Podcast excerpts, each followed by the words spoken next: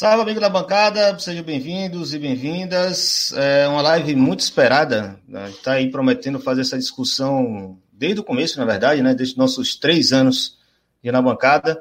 É, finalmente conseguimos realizar isso um momento extremamente propício.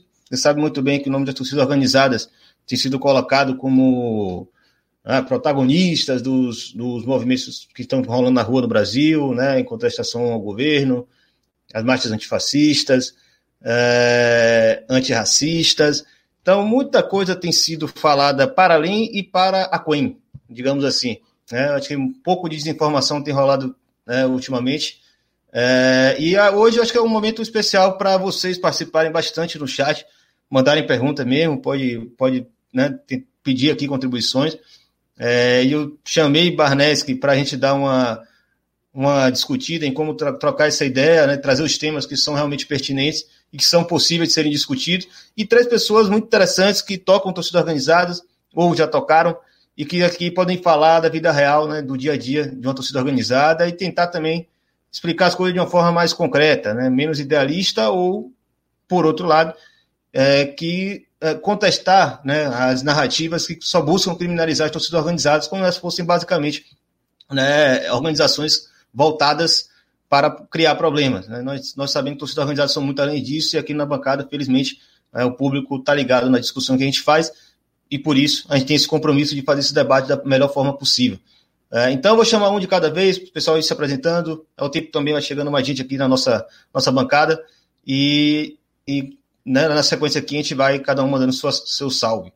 É, primeiro ele, né, Rodrigo Barneski, nosso brother que cumpriu essa missão, fez uma senhora reportagem para a Folha, né? talvez um dos melhores conteúdos até agora, que eu saí compartilhando adoidado, porque de fato é, foi a leitura mais madura e, e honesta né? e franca sobre o, o tema até agora. Só falando, o pessoal já está fazendo gracinha com o meu cabelo, é, eu corto meu próprio cabelo há 12 anos, tá certo? Eu tenho uma máquina de cortar cabelo em casa, então aqui é, é no grau mesmo. Chama a mulher para dar uma ajuda aqui, no, aqui atrás, mas de resto, tá beleza. Salve, Barnes, boa noite, irmão. Opa, boa noite, Irlan, boa noite ao Gustavo, ao meu parceiro de arquibancada André, ao Neguerei, ao Lula. Prazer estar aqui. É, essa, essa matéria para a Folha, quem não teve oportunidade de ver ainda, depois a gente pode colocar nos comentários aí, foi uma oportunidade boa para contar essa história de maneira correta, né? O que aconteceu desde primeira, o primeiro protesto no domingo retrasado, até que ponto as torcidas tem participação ou não, ou até que ponto, na verdade, os torcedores que fazem parte de algumas torcidas tiveram uma atuação ativa.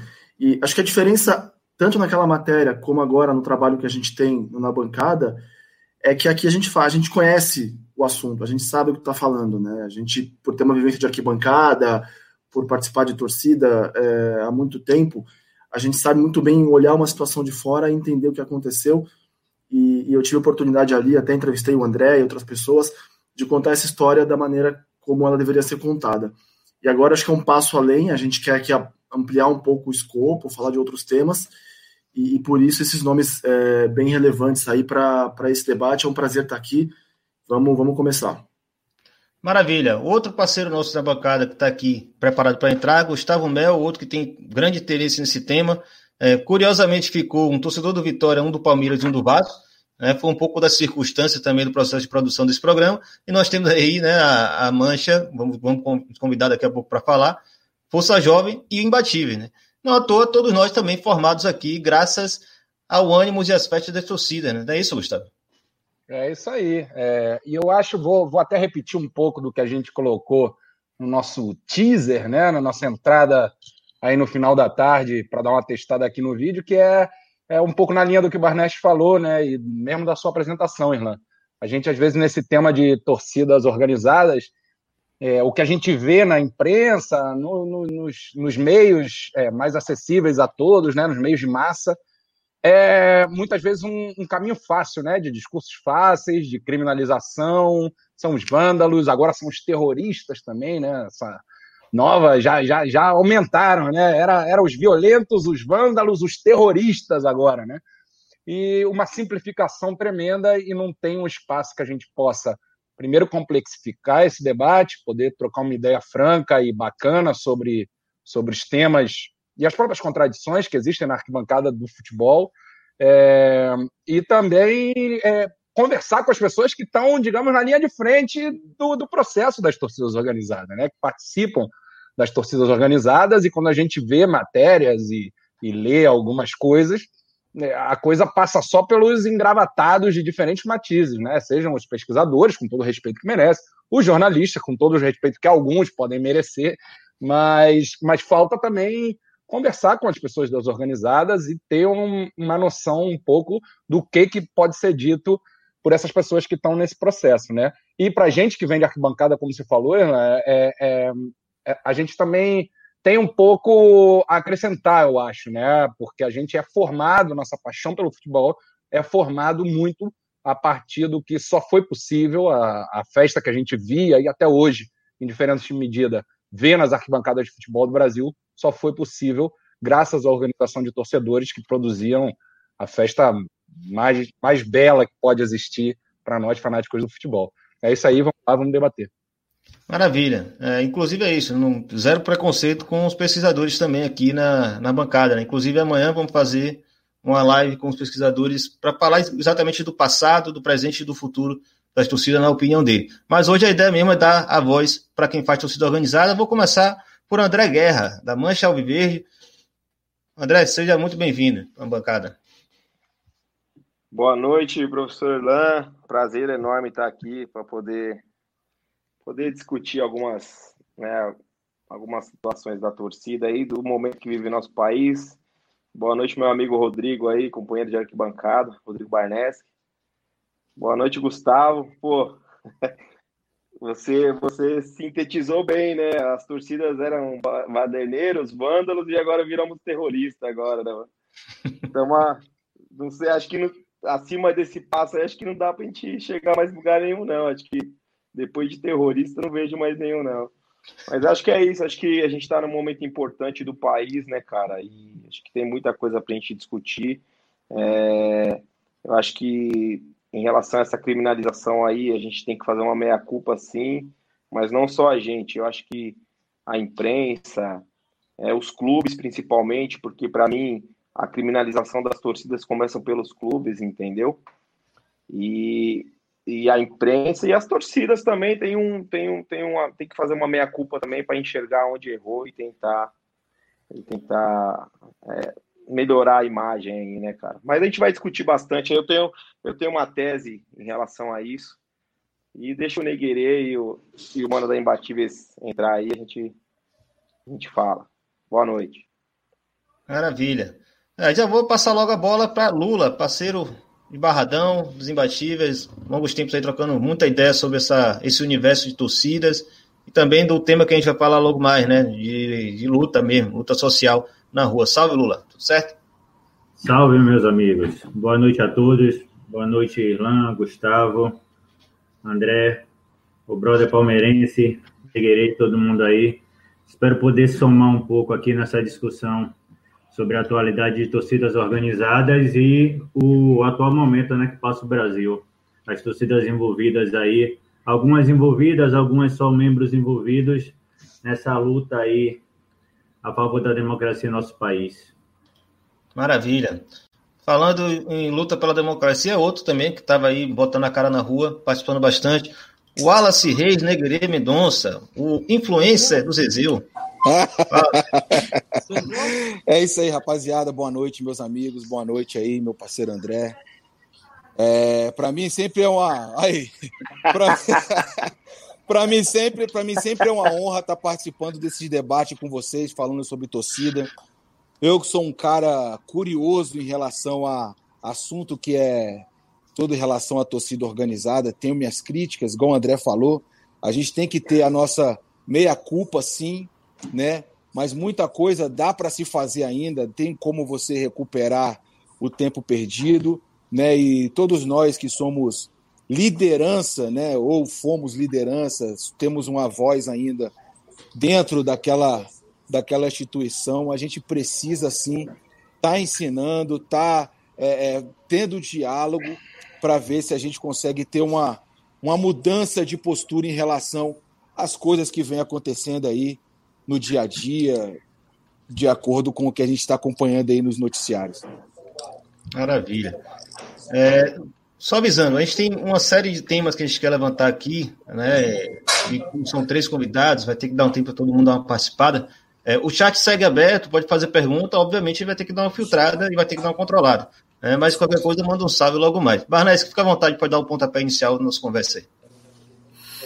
Vamos lá. É, o, o, Brasil é um país curioso, né? Que foi feito um estatuto do torcedor em 2003 que não ouviu o torcedor, né? Os torcedores foram excluídos do processo de elaboração do estatuto, que acabou virando um, compêndio de regras, normas, deveres de quem frequenta a arquibancada e fala-se muito pouco sobre direitos. Não é à toa, e o estatuto é de 2003, não é à toa que de dos anos 90 para cá, especialmente 95, com aquela batalha do Pacaembu, que mudou as coisas para sempre, nós temos 25 anos aí de perda de direitos, de um processo de marginalização das torcidas, de quase criminalização. É, e, e, a gente percebe ano a ano isso acontecendo, né? Veio Copa do Mundo, arenas FIFA, aí enfiaram um monte de cadeirinha lá, tiraram o espaço das torcidas, reduziram ao máximo a, a capacidade delas de fazerem a, fe a festa. E a gente tem recentemente visto aí fenômenos como torcida única no país inteiro, é, tudo é proibido, desde bebida alcoólica até bandeira, faixa, as proibições que acontecem contra as torcidas é, são, são até esquisitas às vezes. Tem jogo, você entra no estádio e fala, pô, mas cadê a faixa da mancha, por exemplo? Ah, puniram, puniram no dia do jogo, por algum motivo X, né?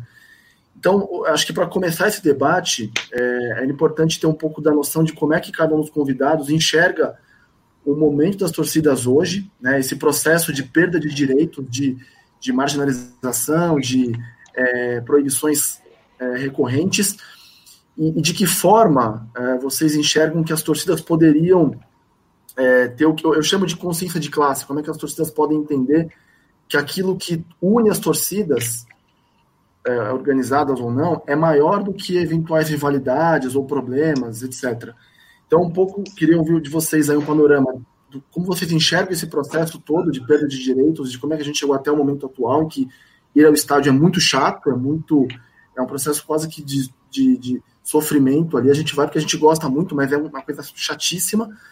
E de que maneira vocês imaginam que as torcidas podem, além de, de associações que existem, então, mas como é que elas podem se unir em defesa de causas que são comuns a todas elas?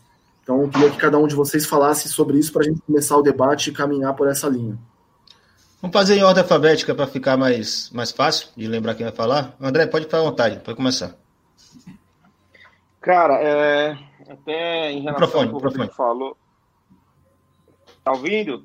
Tá, eu tô ouvindo. ouvindo. Agora sim, manda ver. É, em relação ao que o Rodrigo falou, é, é o que eu ia comentar. A gente tem um estatuto do torcedor onde o torcedor não foi ouvido, né? E a gente brigou para que a gente fosse ouvido. Quando a gente descobriu que estava sendo discutido na Câmara e no Senado é, uma, uma lei, né? A gente protocolou um, um pedido de audiência pública lá, tanto na Câmara quanto no Senado. E em 2011, se eu não me engano, a gente fez um, uma passeata com devia ter umas 20 torcidas reunidas em Brasília. Eu estava em Brasília no dia. É, e a gente foi até o, o STF protocolar um, um pedido de, de alteração de lei, porque a gente via que criminalizava a gente bastante. Na época eu era presidente da Mancha ainda. E a gente viu que a tendência era, era até criminalizar as torcidas naquele momento, né? E era até uma surpresa minha, porque a gente estava no governo do PT, que né, se dizia do povo, do, do povo trabalhador, e a gente não estava tendo voz, entendeu? É, nenhum deputado quis encampar isso com a gente. Acho que o Neguerê estava presente lá em Brasília também no dia, porque ele mora lá. E foi até um ato bacana. A gente reuniu ali umas 500 pessoas ali, caminhamos lá na, na, na Praça dos Três Poderes, protocolamos e também não, não tivemos sucesso porque eles estavam atrasados por causa da Copa do Mundo fizeram o, o estatuto aí passar a seco, né? Não, não deram voz para a gente. Em relação ao, ao, que a gente vive hoje, é, se você voltar 18 anos atrás, acho que a final em 92 foi Flamengo e Fluminense no Maracanã. Né? Será que a gente um dia vai ter jogo de duas torcidas com 150 mil pessoas dentro do estádio, igual a gente tinha há 18 anos atrás. Ou, sei lá, em 98, anos 2000 ainda existia isso. Eu sei que São Paulo não, que depois da, da Batalha de 95 a gente foi muito criminalizado, né? As torcidas nem cantar na arquibancada podia mais.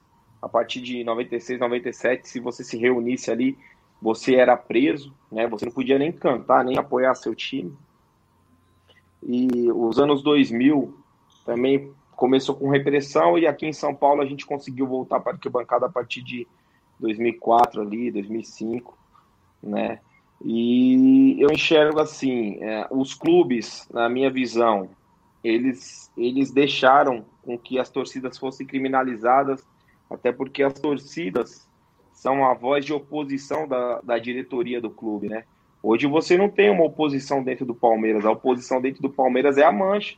O Alexandre Matos, o ano passado, gastou 100 milhões com um monte de pé de rato, né? um monte de jogador sem vergonha, que a gente via que não tinha qualidade. A gente está ali todo jogo, a gente está vendo que o cara não tem qualidade.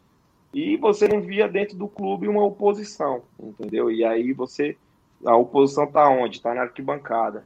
Então, eu acho que por diversos fatores os clubes deixaram as torcidas serem criminalizadas. Né? E a imprensa também acabou indo muito na onda. E as torcidas também fizeram por merecer.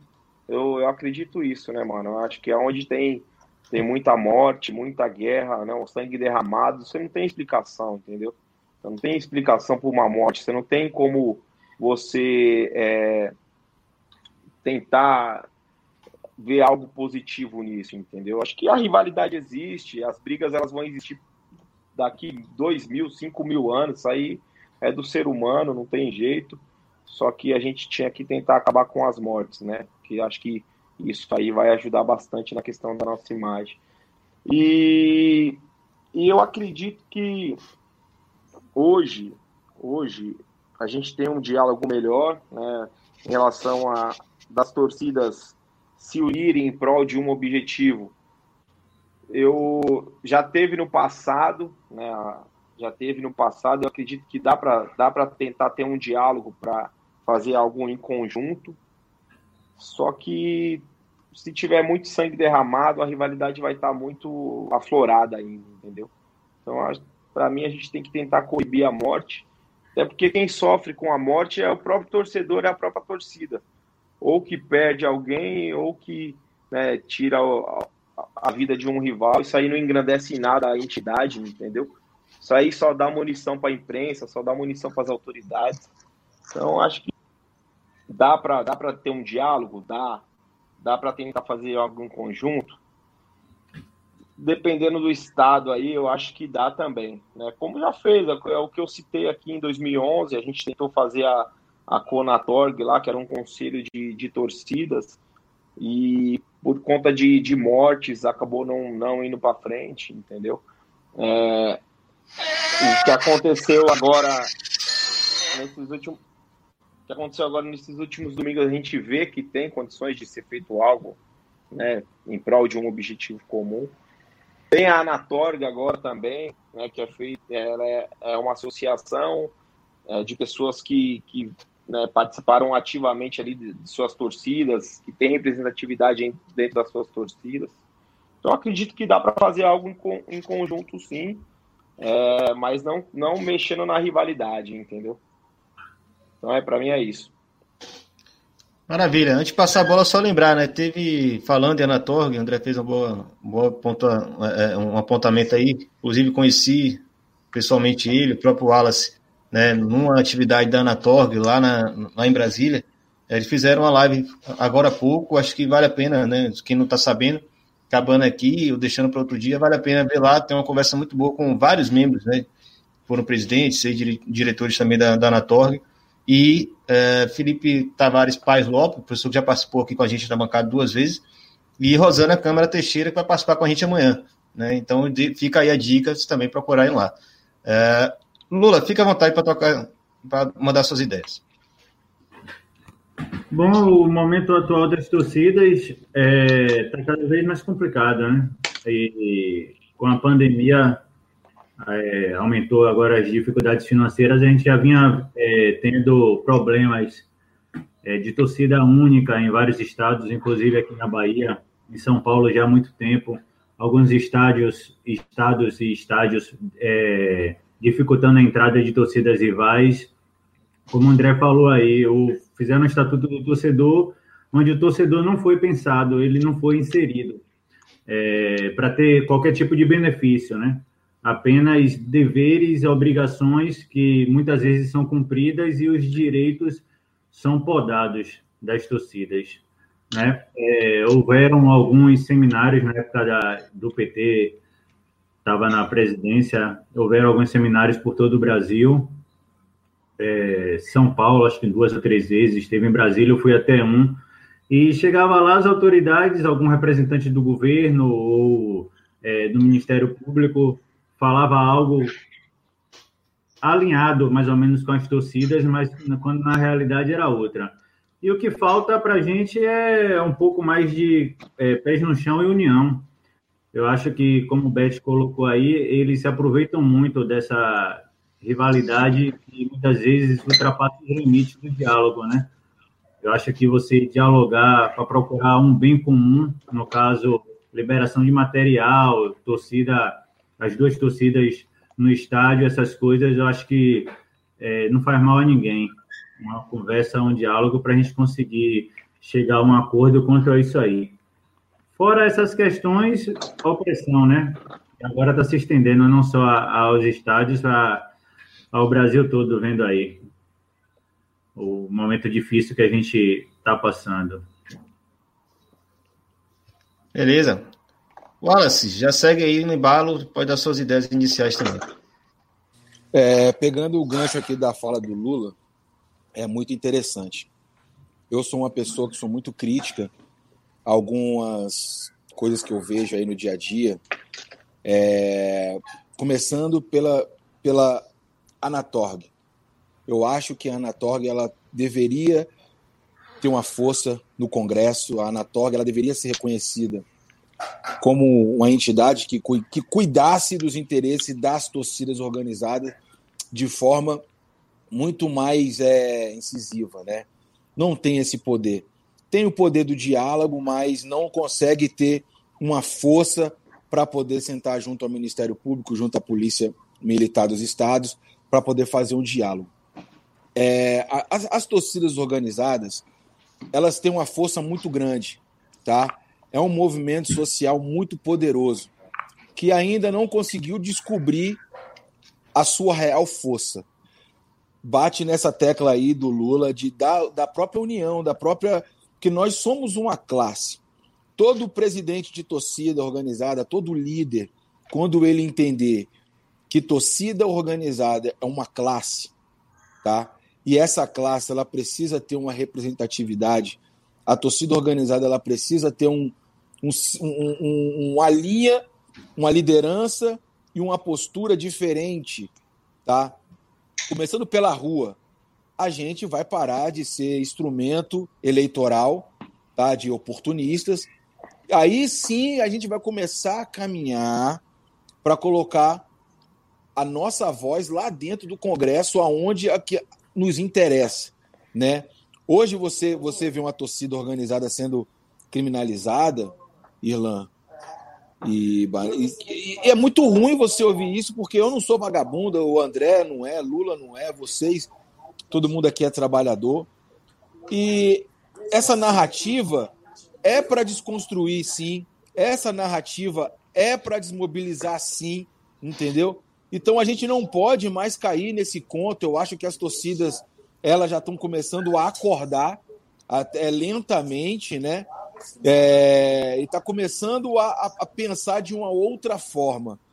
Muita, é, falando pela, assim, pela minha torcida, quando você pegar uma torcida do, do, do tamanho de uma força jovem, é, que cada família, cada grupo procura um, um, uma pessoa para apoiar politicamente, você enfraquece a instituição. Né? A instituição ela precisa estar tá andando como um todo, né? seguindo ali um posicionamento político, ideológico, sim, tem que ter. para a gente poder parar de apanhar. Né? Porque nós apanhamos sem direito de resposta, às vezes que é, querem colocar a goela abaixo o estatuto, que para mim é totalmente falho. Né? Uh, os clubes com essa. É até um, é um tema, vou deixar lá para frente, que eu vou falar da elitização, que afeta a, a, a, as, as torcidas em relação a sócio, em relação a essas coisas. Mas a gente precisa ficar mais duro, a gente precisa ser mais resistente, a gente precisa ser a ponta da lança, né? A gente precisa se impor diante da sociedade, mostrar quem somos, sem ter vergonha e falar para os políticos que só procuram a gente na época de campanha que nós temos capacidade sim de desenvolver projeto social, desenvolver liderança, desenvolver tudo isso sem estar sendo escada para eles, entendeu? A gente precisa ser ouvido, a gente precisa. O estatuto do torcedor tem que ser construído pelo torcedor, não por eles que têm interesse em cima da gente de colocar goela abaixo tudo aquilo que a gente não concorda. Essa é a minha explanação. Já puxando essa rodada, já vou passar a bola para Gustavo, já fazer a outra provocação, já com base o pessoal tem participado bastante também do, do chat. É, Gustavo, com a vontade. Fala aí, rapaziada. Não, é, eu queria puxar, a partir disso que já foi colocado aí, mas a, o assunto torcida organizada é inegável que voltou aí muito forte depois desse evento aí, é, da ida, né, de principalmente membros da Gaviões, se não estou equivocado, mas no Rio também houve movimentações, em outros lugares também houve movimentações vinculadas a membros de torcida organizada, é, que era uma posição antifascista, né, o pessoal indo para a rua é, com uma postura antifascista, colocando, colocando-se de alguma maneira com, com linguagem, a matéria do, do, do Barnett também coloca isso bem, com uma linguagem de confrontar o fascismo, né? E aí veio toda essa coisa de terrorista e tal, daí para daí cima.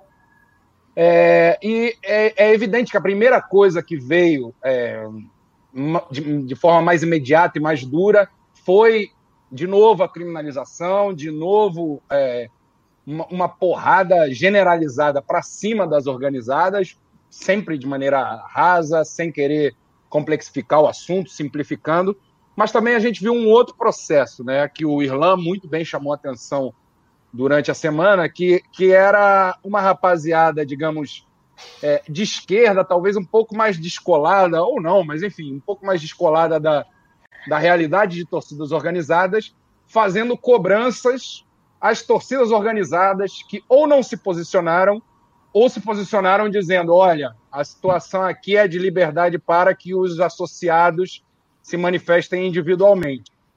É, e aí é, eu queria que vocês explicassem de alguma forma, primeiro, como é que está é, nesse momento do Brasil extremamente bolsonarista, onde o, o, a, a ideologia bolsonarista e fascista se espalhou de maneira muito forte em todas as camadas, né? Não dá para a gente fechar os olhos para isso. Isso, sem dúvida, se reflete também nas torcidas. Queria que você falasse um pouco disso, como vocês veem e lidam com isso nas próprias torcidas. E segundo, que falasse um pouco dessa dificuldade que se tem também de se posicionar enquanto instituição, tendo dentro da, da instituição essa, essa disputa até de narrativas, de, de ideologia, e também tendo toda essa perseguição de Ministério público e de instituições oficiais que querem sempre criminalizar a torcida, né?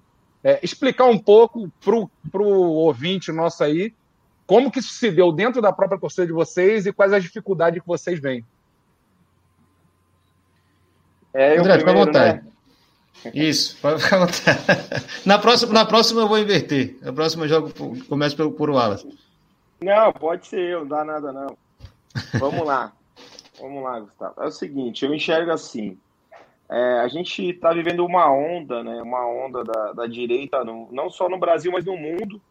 Né? Você vê alguns anos atrás é, a Inglaterra querendo sair lá da, da União Europeia por conta de, de sistema migratório, né? Dos, da guerra que estava na Síria. E aí você vê os Estados Unidos também com a mesma linha. E o Brasil acabou elegendo um, um desgoverno que vinha na mesma linha autoritária aí, né? Se dizia pulso firme, anticorrupção, um monte de mentira.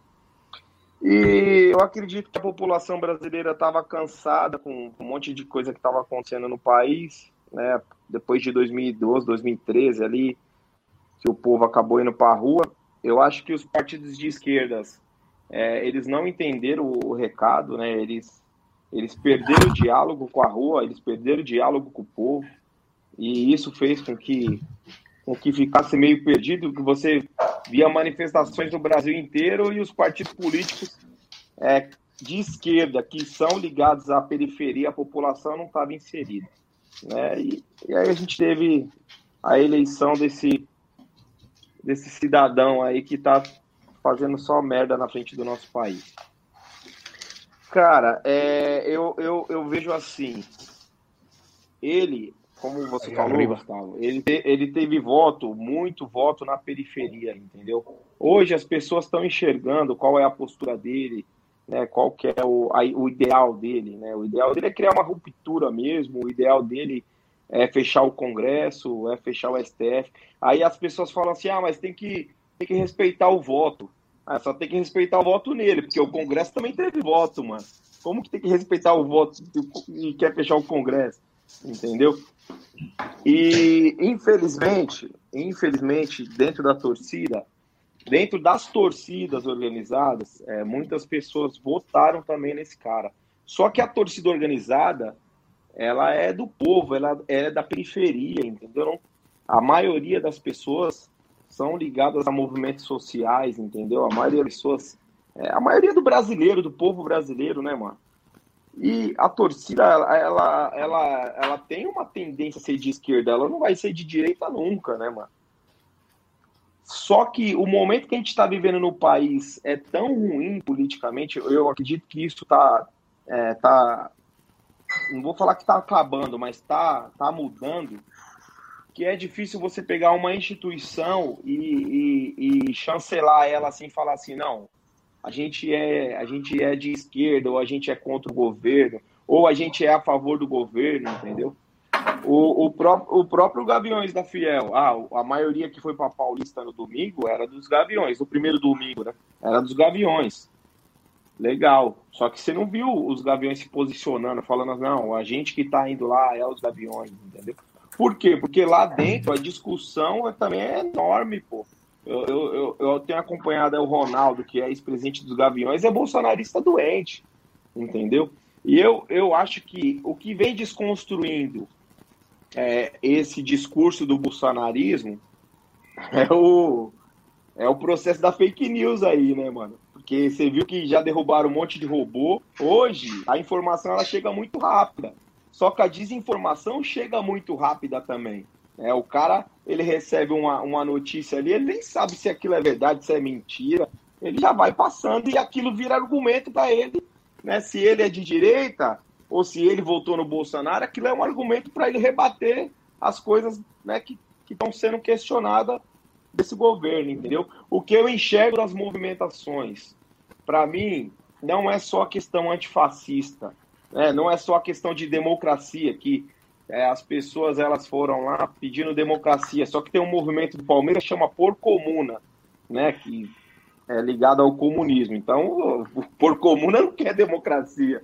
Então, o que eu enxergo é o seguinte: as pessoas querem liberdade, cara. As pessoas estão de saco cheio desse discurso desse governo, entendeu? Estão de saco cheio da forma que ele está conduzindo o país numa pandemia, né? Numa situação que não ocorria há muitos anos, há muitas décadas.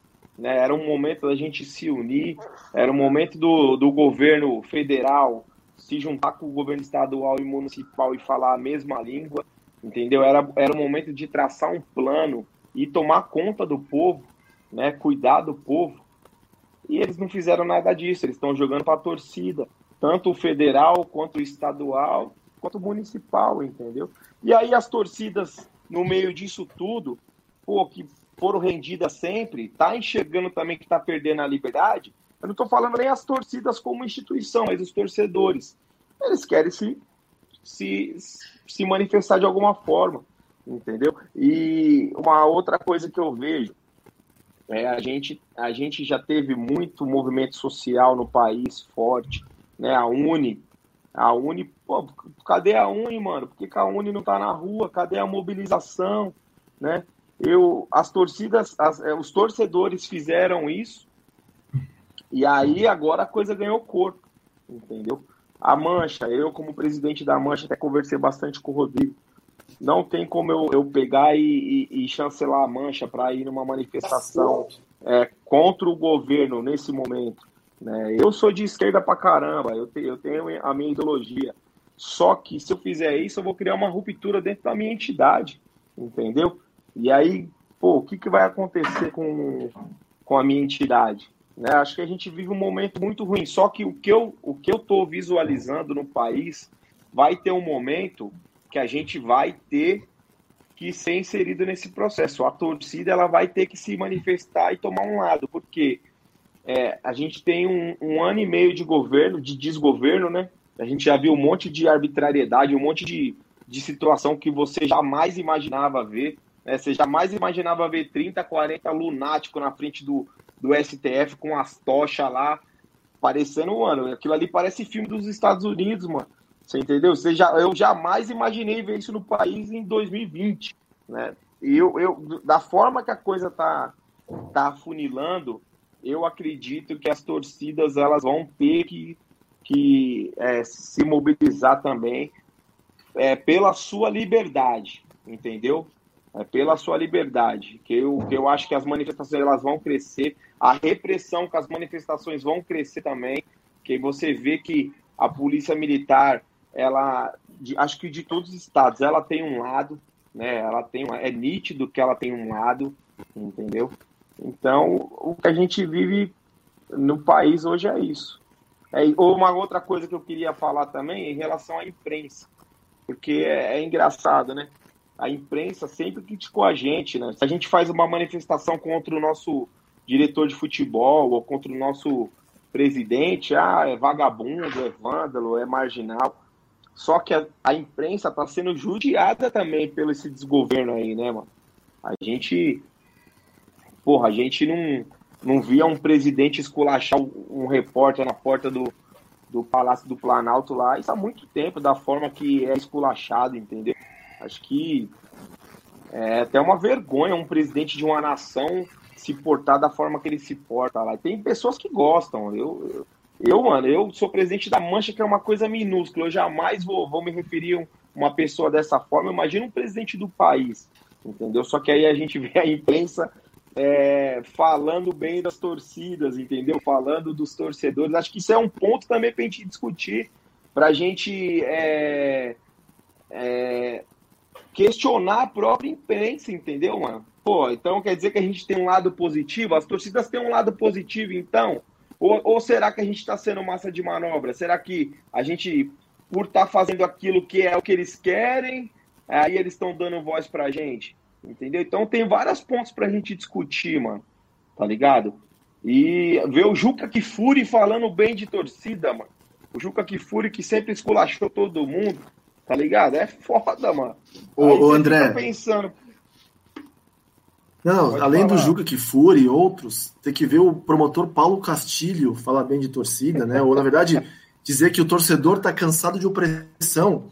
É, esse é um ponto importante. Assim, a gente está nessa opressão toda, nesse autoritarismo há décadas, inclusive, por, ou muito, Não, por conta de figuras como tá... ele. Isso, é o que eu ia falar. O é, é ele. Ele é maior opressor. Antes era o Capês, agora é o Castilho e outros por aí, porque o, o, a arquibancada no Brasil hoje, eu costumo dizer que virou, uma, virou refém do Ministério Público. Né? O Ministério é. Público adora em todo lugar dar palpite sobre futebol sem entender de nada, é só proíbe, proíbe, proíbe, reprime, reprime, reprime. E aí vem o promotor dizer: as torcidas estão, os torcedores estão se manifestando porque estão cansados de opressão. Cara, você que oprimiu todo mundo. Né? Quando convém, então, né? eu só queria complementar em relação ao Dr. Paulo, porque assim, eu, eu não sou advogado dele, não, mas ele sempre foi um cara de esquerda, né? Eu sempre conversei com ele em relação a isso, entendeu? Você me falou. E, e assim, ele, ele acho que ele também tem que fazer a meia culpa dele. Para mim, ele já fez a meia culpa dele, né, em relação a, a questão da mancha e das torcidas, entendeu? É, eu acho que as pessoas elas começaram a enxergar que, meu, tem como você conversar com as torcidas, tem como você dialogar. Na verdade, as pessoas enxergavam isso sempre. Só que o ideal para elas era o que? Era reprimir, era esculachar. É o que eu falei. É, hoje tem uma briga entre Palmeiras e Corinthians. E o que, que acontece para os clubes? Os clubes não acontece nada, mano. O tapete da torcida organizada é grande para você pegar sujeira e jogar para baixo, mano. Você entendeu? Então, é, é, várias situações que a, gente tem, que a gente tem que discutir, que a gente tem que enxergar, né? É o que eu falei no começo. A gente tem é, o nosso é o nosso rabo sujo, tem pra caralho, mano. Tem pra caralho. Só que num momento desse, a gente vê quem que tá fazendo as coisas na rua. Pô, a Mancha ela entregou mais de 100 toneladas de alimento, cara. Quem que fez isso no país, mano? Você entendeu? As outras torcidas fizeram. Os Gaviões agora eu vi que chegaram aí a, a, a duas mil, duas mil e pouca cesta básica, entendeu? Que acho que vão comprar para doar. A Independente, a torcida jovem, a, a, até a Força Jovem do Vasco em São Paulo fez doação de cesta básica. Você vê as torcidas se mobilizando para fazer fazer esse tipo de situação, né? Mesmo em pandemia, mesmo se arriscando, arriscando a sua família, você entendeu? E as outras entidades, entendeu? E o governo, mano, é foda. Então a, a, a gente tem que lutar, a gente tem que lutar pela, pela liberdade, pela democracia, por qualquer. E quem é de direita aí achar que tem que lutar também pelo governo, tem que lutar. Só que tem que pensar nas entidades também, tem que tentar entender o que está acontecendo, né, mano? Porque você ser elogiado agora pela imprensa e aí chegar no começo do ano aí ter um jogo ou ter um, uma situação que você vai lá criticar, você vai ser esculachado, é foda. Entendeu? Acho que tem vários pontos aí pra gente discutir. Maravilha, André. Você levantou algumas, uma série de bolas aí que podem ser cortadas. Eu queria aproveitar uma delas, né, que você falou sobre o zelo que lideranças têm que ter com o futuro da entidade. Né? A gente sabe que qualquer passo que uma torcida dê, sempre vai ter alguém que vai pegar esse passo, vai transformar em crime e vai atacar as torcidas, como sempre foi, na vida toda. Né? Pelo menos 30 anos aí, a gente tem repetido bastante isso, pelo menos 30 anos que as torcidas são sistematicamente perseguidas no Brasil, né? de todas as formas, polícia, Ministério Público, dentro dos clubes, inclusive. É, aí eu queria até destacar aqui um comentário, antes de passar para Lula, de um parceiro de, de torcida dele, né, o Du, inclusive o nome Bagulha Torcida é uma música da banda dele, queria até deixar a menção aqui do Antiporcos. Né, essa ideia que é que na Bahia já tem essa especificidade. A experiência do Ministério Público da Bahia com relação a torcedores é ridícula. Basicamente não fazem porra nenhuma e deixa tudo na mão do BEP, né, que é o Batalhão Especial de Policiamento de Estádio. Na prática, o BEP legisla, aplica a lei e manda na porra toda. E é fato, né?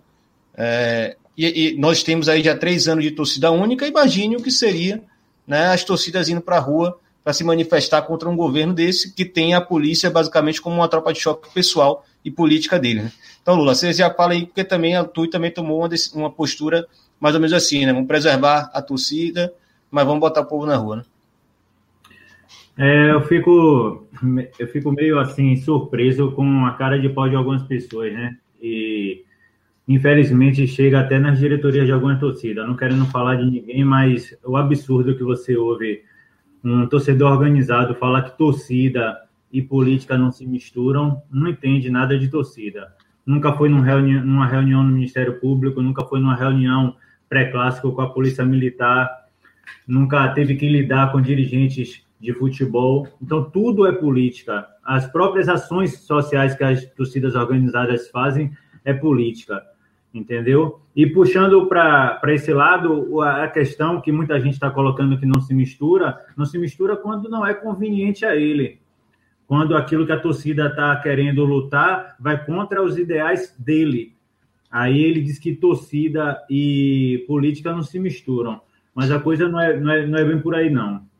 Enquanto a você falou aqui de, da, da TUI, é, Gabriel deu uma entrevista, a gente não fez nota, mas ele deu uma entrevista falando que todas as vezes que, a, é, que membros quiserem lutar em prol da democracia, em prol da defesa da, de, da, de classes, né? E a gente sabe, como o André falou aí, torcida organizada basicamente é nego de periferia, não é gente de classe alta. Né? E outra coisa que também não consigo entender, como é que tem gente de periferia que vota em direita. Mas tudo bem, isso aí a gente tem que respeitar das torcidas. Porém, respeitando isso, a gente tem que entender que a gente tem que lutar a favor do, da maioria. A torcida não se posicionou, mas é, nessa entrevista, Gabriel falou que tem todo o apoio. Qualquer integrante que quiser ir, pode ir. Inclusive, partiu um pouco de mim é, quando a gente foi há 15 dias atrás, vai fazer agora no domingo. Eu já sabia. A gente que é torcida, muitos torcedores não sabem a força que a torcida tem. O que é que acontece? A gente vai sabendo qual é a caminhada de cada um, qual é o ideal de cada um, conhecendo os parceiros que você pode contar, que tem os mesmos ideais que você, a gente juntou uma galera, não foi numerosa, mas a gente foi à rua. A gente foi lutar contra os fascistas, na verdade, né? Eu não vejo, André falou muito aí de é, defender o lado da direita. Eu acho que tem a esquerda, eu acho que tem o centro, tem a direita e tem a extrema direita. A extrema direita que nada mais é do que o fascismo. Eu acho que até as pessoas de direita, daquela direita democrática, não está contente com, com o que está vendo aí. O cara votou no deputado de direita, o cara votou num, num senador de direita, e aí vem um, um, uns lunáticos, uns malucos que tomaram conta do Brasil, e agora está pedindo cassação de mandato, é, fechar a STF, fechar Congresso. E aí, como é que fica? A gente tem vivido tempos difíceis e se a gente não acordar agora e tentar colocar uma, uma, semente na cabeça dessas outras pessoas que é um momento de unificar, um momento de luta, sem vaidade, sem nada, ir para cima para tentar mudar alguma coisa. Eu tenho meus, meus, meus limites é, enquanto a ir para a rua agora, é, fazer protestos é, unilaterais. Eu acho que a gente deve ir para a rua sempre que eles forem. Minha, minha cabeça trabalha assim, é um pensamento meu, não é da torcida, né? já que a torcida não, é, não vai apoiar ela como um nome. Apoia os integrantes, mas não vai levantar bandeira, não vai botar instrumento, faixa, nem vai organizar nada. Porque a gente está é, tá vivendo um momento difícil, né, de pandemia. Hoje bateu mais de 40 mil mortos. Então, eu acho um pouco perigoso a gente ir para a rua agora, é, a não ser que seja no, no momento que eles, tiver, eles forem também, porque eu acho que com fascista não deve ter conversa, né? É, a gente não pode tentar dialogar com alguém que não, não quer a nossa existência. Os caras não gostam de pobre, os caras não gostam de preto, não os caras não gostam de liberdade.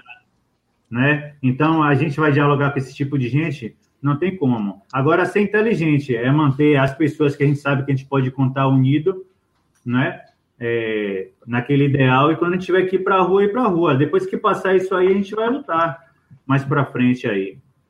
E você vê que eles não. Ele, é, o Wallace falou na primeira fala dele sobre essa questão do torcedor não saber a força que a gente tem. É, a gente não sabe, e alguns deles também não sabem, embora é, uns saibam e por isso é, tem a repressão, tem a opressão, mas muitos não sabem. Eu vi uns Twitter essa semana da, da Janaína Pascoal, que é coisa de louco. Ela postou dois dias seguidos que as torcidas estavam indo para a rua e ela estava achando estranho. E o estranho que ela estava achando era o seguinte: ela falou, é, domingo sem futebol, sábado sem futebol, essa gente, ela falou assim, essa gente é acostumada no final das partidas irem trocar soco, brigar. Eles estão com uma energia acumulada e aí a gente tem que começar a ver uma forma inteligente de começar a liberar o estádio para essa galera liberar energia. Você vê como a gente é visto por uma parte de políticos votados por nós, sociedade, e aí você vê um, um, um, uma diretoria de torcida ou um membro de torcida dizer que não mistura. Torcidas que apoiam diversos candidatos para vereador, para governador, para presidente, apoia bandido, cara, que até hoje não, não, não deu nada, nunca foi processado nem nada, e você vê torcida fazer nota, dizer que não apoia, que, é, que democracia não se combate dessa forma, ou não se defende dessa forma. É, é difícil, é tempos difíceis que a gente está vivendo. torcer aí para que essa pandemia deu, deu uma, uma melhorada aí, difícil com o governo que a gente está vivendo, os caras não estão pensando nisso, só pensa em reeleição, em, em criar esse clima bélico o tempo todo, de desarmonia, para a gente definitivamente ir para a rua e tomar uma posição aí, que não é só para a torcida, a gente tem que entender que nós, nós torcedores organizados, antes de tudo, somos pais de família, somos é, cidadãos brasileiros e que devemos lutar. Você não vê ninguém com o microfone perguntar a, aquela galera que está procurando é, fechar a STF se eles são de algum tipo de grupo, qual é o partido político, qual é a classe social. E aí com a gente é porque quem é vocês são de que são torcida organizada? Não, pô, sou brasileiro. Sou integrante de torcida organizada, mas antes de tudo sou brasileiro, tenho direito de estar aqui. Mas é uma forma já dele querer, a torcida já é criminalizada, eles quererem criminalizar o movimento afastar pessoas que queiram se juntar né, com a gente, já que a gente é visto como um bicho, como a própria Janaína falou, e querer enfraquecer algo que pode dar algum tipo de resultado é, mais para frente aí no Brasil. Só antes de passar a bola, é, Nigeri, rapidinho, só comentar. É, Lula, inclusive, levantou um ponto interessante. Como é que esse povo vê torcida, né? É, e são o mesmo cara que viram promotor e começa a, a baixar a ordem. Né? São os mesmos caras. Né? Eles enxergam os torcedores dessa forma. Uma vez a gente participou de um evento aqui no Rio de Janeiro, estava até o professor Bernardo Buarque de Holanda, é, e aí tinha um promotor de Pernambuco, talvez até Adriano não lembre quem é, o Coroa, um Coroa bem, bem velhinho mesmo assim. Você vê que o cara nunca pisou na rua, o cara sai do, do quarto dele com ar-condicionado, entra no carro dele com ar-condicionado, vai para o escritório dele com ar-condicionado e de lá mesmo ele vai baixando todas as ordens que ele manda. E ele foi falar sobre bebida alcoólica em estádio e ele defendendo a ideia de que bebida só devia ser vendida até o intervalo, porque dava para desmamar, entre aspas, do, do intervalo até o final do jogo. Então você sairia do jogo sem vontade de brigar. Eu falei, meu filho, quem quer brigar não bebe. Quem quer brigar vai de cara lavada para ficar para trocar soco, né? Então esse cara é. não sabe, pô. Os caras não sabem como é que funciona. Aí fica falando essas merda. E a gente é controlado por esses caras. Negari, fica à vontade. É, Lula, muito feliz com a tua fala, muito feliz com a fala do, do André. É, meus amigos, chegou o momento, tá? Chegou o momento. Gente, eu entendo que as instituições não queiram se manifestar agora, eu super entendo, mas chegou o momento que não dá mais para a gente aceitar. A gente tem que fazer uma crítica da esquerda também. A esquerda ela tem que ser criticada muito criticada sim. A gente não pode só culpar esse tosco que entrou no poder através de, de sabe, de fake news, de mentira, denigrindo a imagem da esquerda. Nós somos um movimento social de esquerda. Nós somos de luta, entendeu? Nós somos torcida. Então, chegou o momento, tá? E nós, como torcedor organizado, temos que assumir agora o papel que a esquerda deixou de fazer. A esquerda deixou de ir para a periferia. A esquerda deixou de dialogar com o pobre. A esquerda deixou de dialogar com, com, sabe, com aquela pessoa que tem o futebol como seu meio mais, assim, de, de, né, de sobrevivência. É, é um movimento, é uma, uma, um, algo que ele tem ali para ele poder descarregar a sua, a sua energia, assim, torcendo, sai do serviço cansado, você tem o futebol que é nosso, é do povo. Então nós somos protagonistas agora sim, entendeu? O nosso povo preto, o nosso povo favelado, o nosso povo que está morrendo, né? Não é só com erro de polícia, não. Está morrendo de frio, está morrendo de fome. E quem está matando a fome desse povo são as torcidas organizadas, através das ações que a Mancha fez, levando alimento, né? Quantas pessoas ali estavam três, quatro dias sem comer? Então chegou a hora, Lula. Chegou a hora da gente botar o povo sim na rua, o nosso povo. Chegou a hora da gente botar a cara na rua sem levantar bandeira.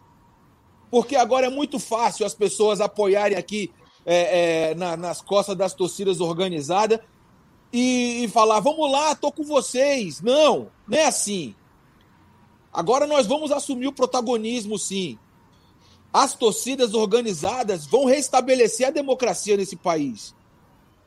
O André falou aí que Não vai demorar muito, mas a mancha verde vai para a rua. É inadmissível, é inadmissível. Hoje você vê um pobre, você vê um, um, um, um, favelado defender a direita, pô. Você não vai ver a barata nunca defender o Baigon, cara. Você nunca, você nunca vai ver isso, pô. Ninguém gosta da gente.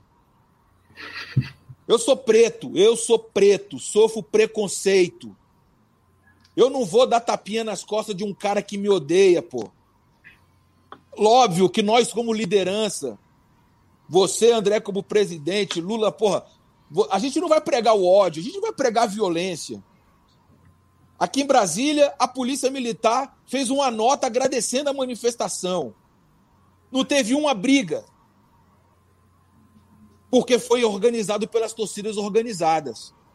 Você está entendendo? Então, a, a, esquece. Vamos olhar para frente. Vão querer acabar com as torcidas organizadas. Eu aposto com quem quiser. Vamos ter que ter culhão para resistir. Vamos ter que brigar. Vamos ter que ir para rua. Aquela pessoa que está na nossa instituição defendendo o contrário da gente, a gente também vai defender ela. A gente também vai defender. Agora o momento é de lutar pela nossa sobrevivência. Nós temos que fazer o diálogo dentro das nossas, das nossas instituições, das nossas comunidades, lá no Ceará, né, no Nordeste, em São Paulo, nos becos e vielas, para a gente poder trazer esse pessoal de volta para a rua, trazer esse pessoal de volta para lutar ao lado da democracia lutar ao lado de um único movimento social que não é corrompido, que é a torcida organizada. Vamos levantar a bandeira. Lula, concordo contigo em tudo. Você foi muito feliz na tua fala. Como confio também muito no André. Sei do que ele pensa. Mas vai chegar um momento que nós vamos colocar 50, 60 mil em cada capital desse Brasil, cara. Porque chega, não podemos suportar mais o desrespeito com pessoas que estão morrendo com Covid. Não podemos é, é, é, é, mais aturar o racismo. Não podemos mais aturar o, o, o feminicídio, o machismo. Chegou a hora da gente colocar, cara, tudo aquilo que nós pregamos como ideologia, tudo aquilo que a gente pregamos como liderança e acabar com essa patifaria. Acabar com essa patifaria, sim. Vamos pra rua. A gente não quer ser inimigo da polícia, cara. A gente não quer ser inimigo da polícia, a gente não quer ser inimigo do Ministério Público, porque eles também estão sendo ameaçados. A democracia e o direito deles estão sendo ameaçados. A Polícia Militar aqui em Brasília recebeu aumento. Você está me entendendo? Muitas, muita, muitos policiais também estão indignados com esse cara que está no governo. Então nós temos que ter consciência. Infelizmente, ainda existe pessoas dentro do nosso movimento que prega esse tipo de política que está aí. Temos que respeitar, óbvio. Porque se acabar a torcida amanhã, vai acabar para todo mundo, tanto para a direita quanto para a esquerda. Se você não quer se meter, você não se mete.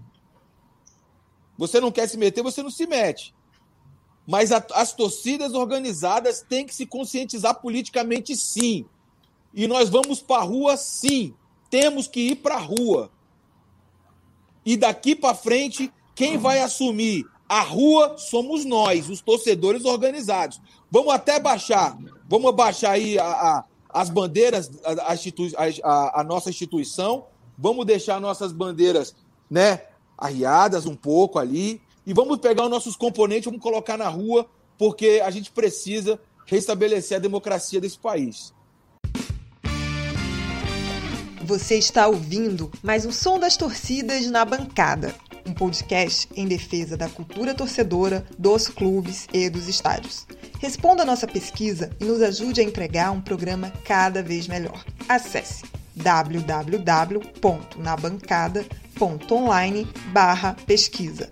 Não esqueça também de nos acompanhar mais de perto no dia a dia, através do Twitter, arroba, na bancada underline, e da linha de transmissão no WhatsApp, enviando uma mensagem para 21 98080 9683.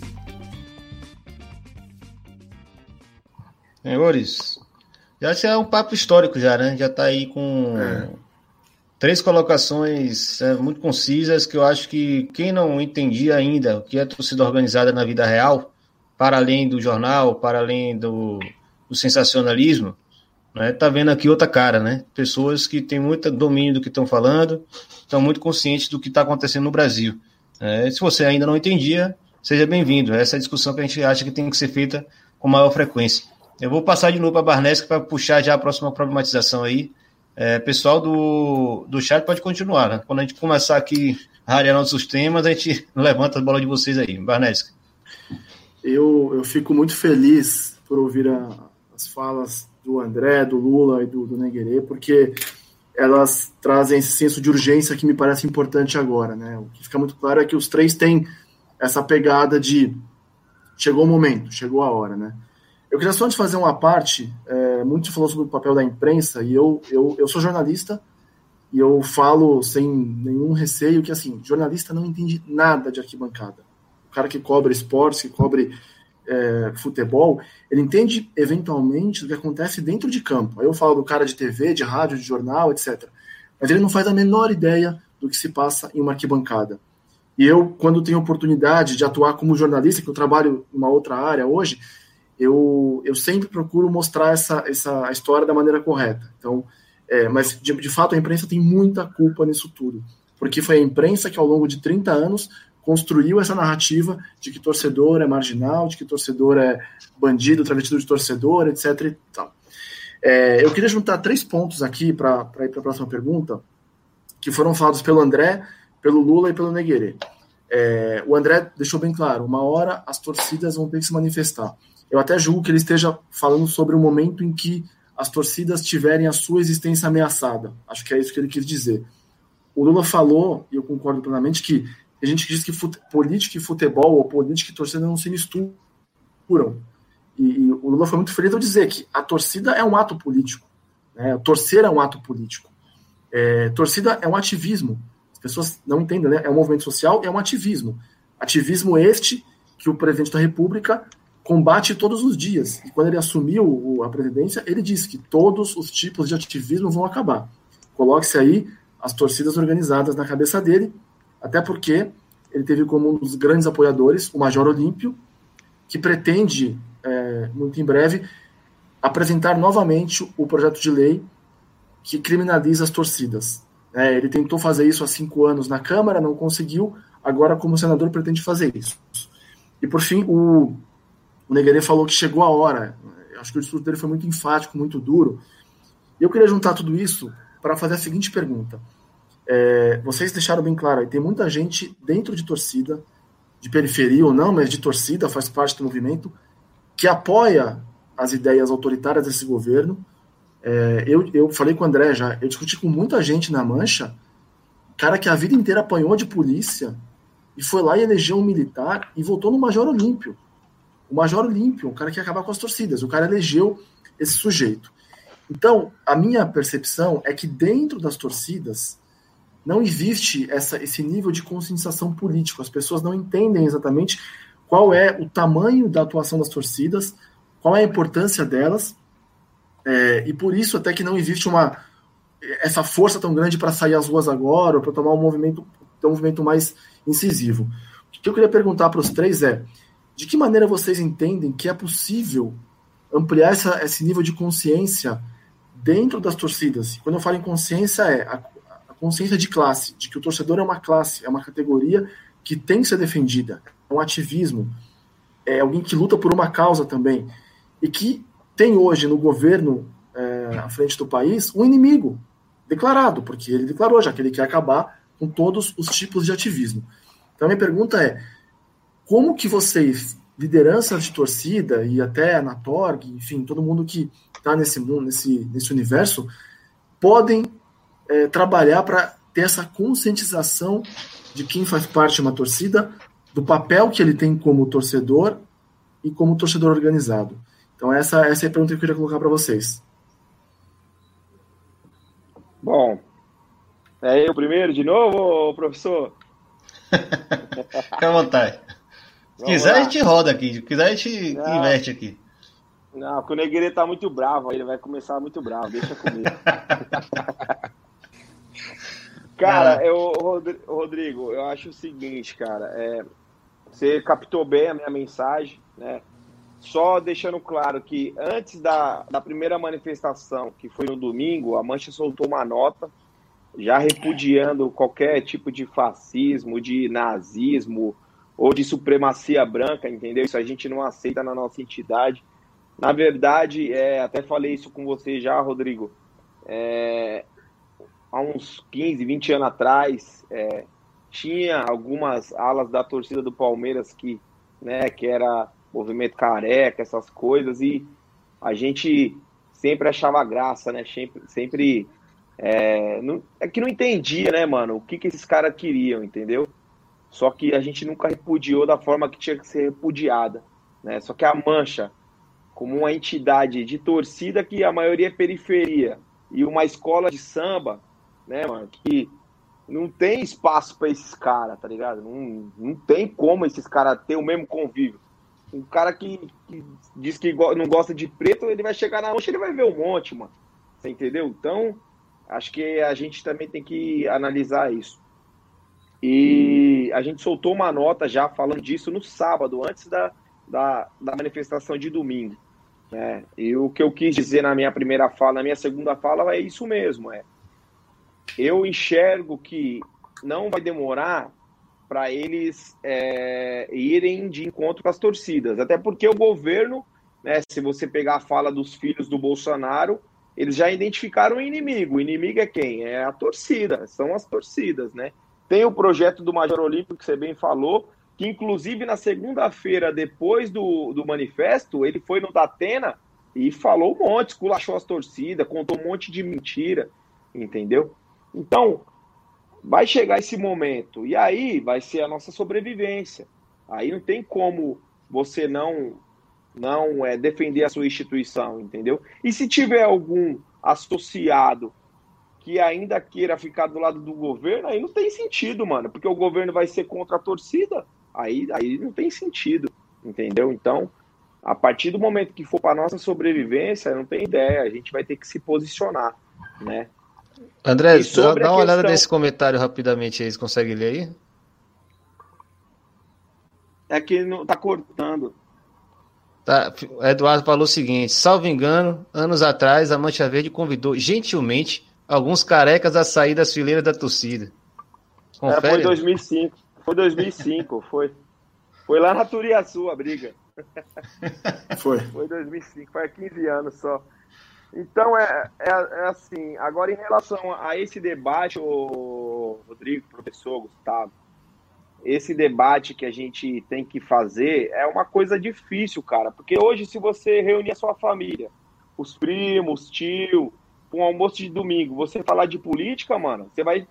Eu falo pra você, meu, meu tio vou ter que agredir, meu primo vou ter que dar uma caibrada de, de barra de ferro, entendeu? É foda. Imagina uma torcida que tem milhares de pessoas, infelizmente, mano.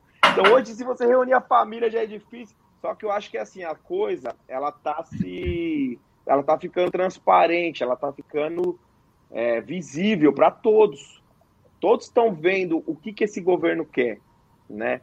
Então a gente, essa discussão ela já está existindo, né, cara, né? dentro das próprias organizações, dentro da própria, das próprias torcidas, entendeu?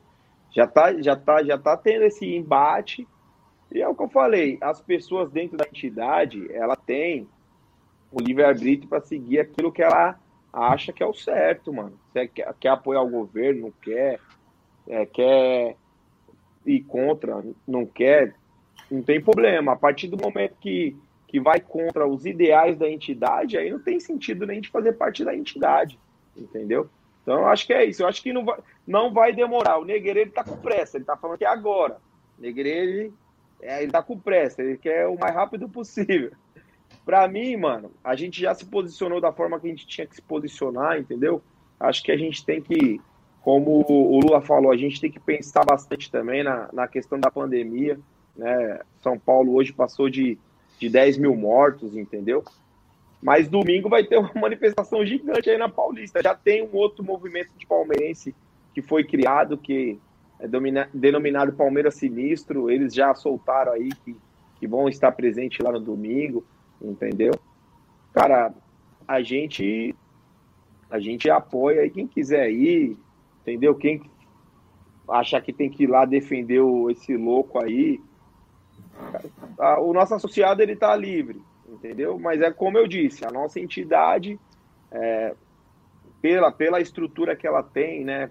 Pela forma, é, pelas pessoas que compõem ela, a gente sabe qual é o lado que a gente tem que estar, tá, entendeu? Maravilha, Lula. Só aproveitando e complementar, né? É, tem uma questão que sempre vai existir, né? Que, que é a, a, rivalidade histórica, né? Isso é meio óbvio isso. É, por mais que você tenha ali lideranças que pô, sejam conscientes como vocês três estão aqui, que tenham né, os pés no chão, sejam pessoas maduras para lidar com essas discussões, queira ou não queira, né, ninguém vai fingir aqui que gosta de ver a camisa do rival do lado.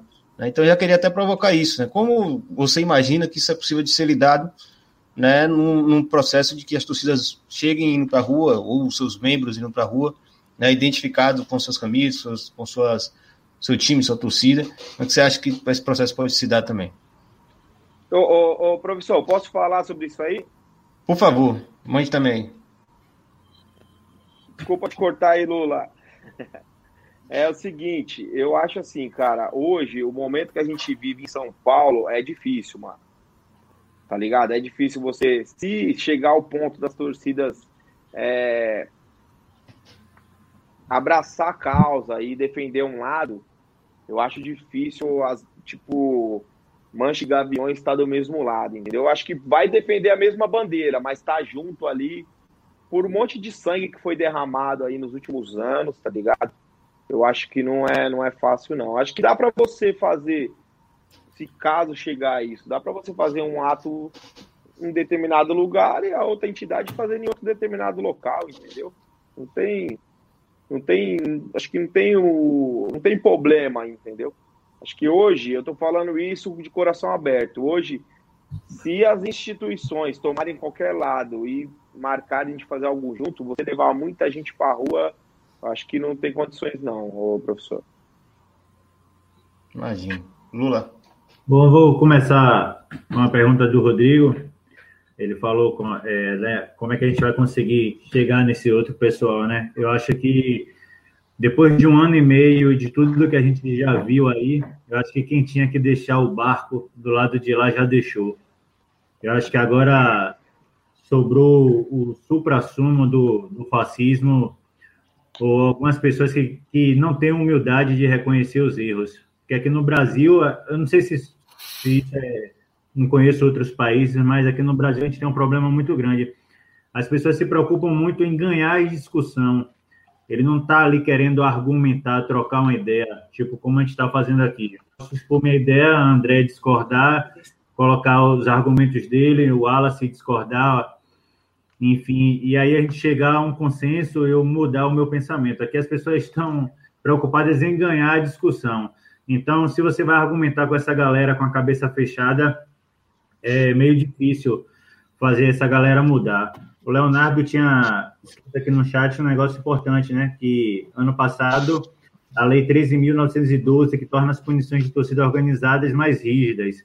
Ou seja, o cara é de torcida organizada, o cara é perseguido a vida toda por polícia, por Ministério Público, por imprensa, por boa parte da sociedade. O cara apoia tudo aquilo que vai de encontro a ele. Como é que você vai, hoje, depois de tudo que a gente já viu que esse governo vem fazendo, esse desgoverno vem fazendo, do que as pessoas que apoiam ele vêm fazendo é, pelas ruas aí, como é que a gente vai chegar nessa galera e tentar dialogar para ver se eles conseguem acordar. Eu acho que meio difícil. Eu acho mais válido a gente tentar organizar a galera que, que acordou, né? Que apesar de ter votado, acordou ainda que atrasado é, para fazer movimentos grandes com essa galera. Esses outros da torcida é respeitar né, a, a opinião de cada um, óbvio, mas é difícil a conversa.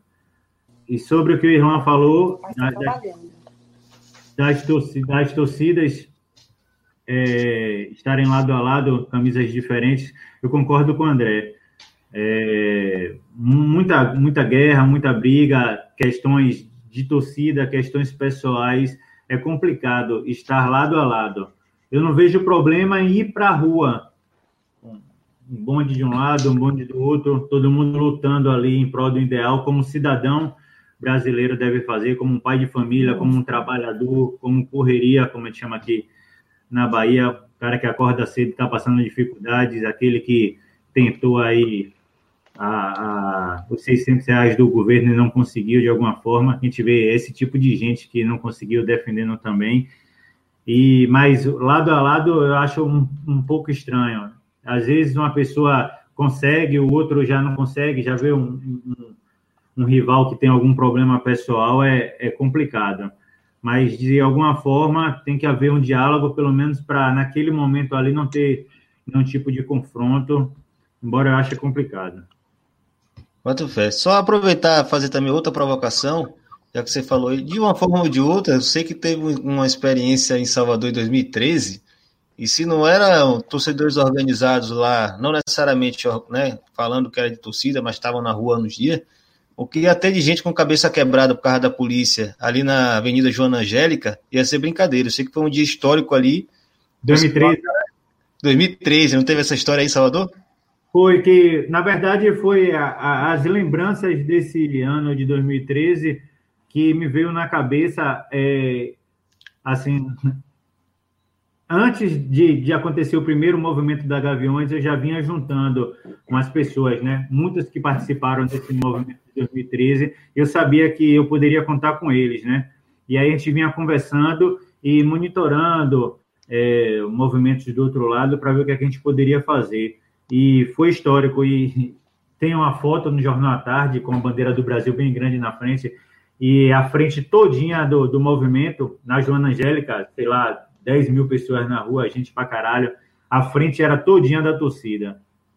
Com certeza teve muita gente aí que odeia a torcida que não, não quebrou a cabeça naquele dia ah, com uma bomba de, de gás lacrimogêneo ou bala de borracha por causa de você. É né? para essa galera também, é, assim, os que dizem que política não se mistura, quando é conveniente, a galera é, que não é de torcida, torcedor comum, costuma meter o pau na torcida organizada, né? Mas quando viaja, que passa sufoco, ou até aqui dentro mesmo, quando a torcida rival chega com o vazio e eles passam qualquer tipo de aperto, a gente sabe para quem é que vai socorrer, né? Pedir socorro. Não é para a polícia, não.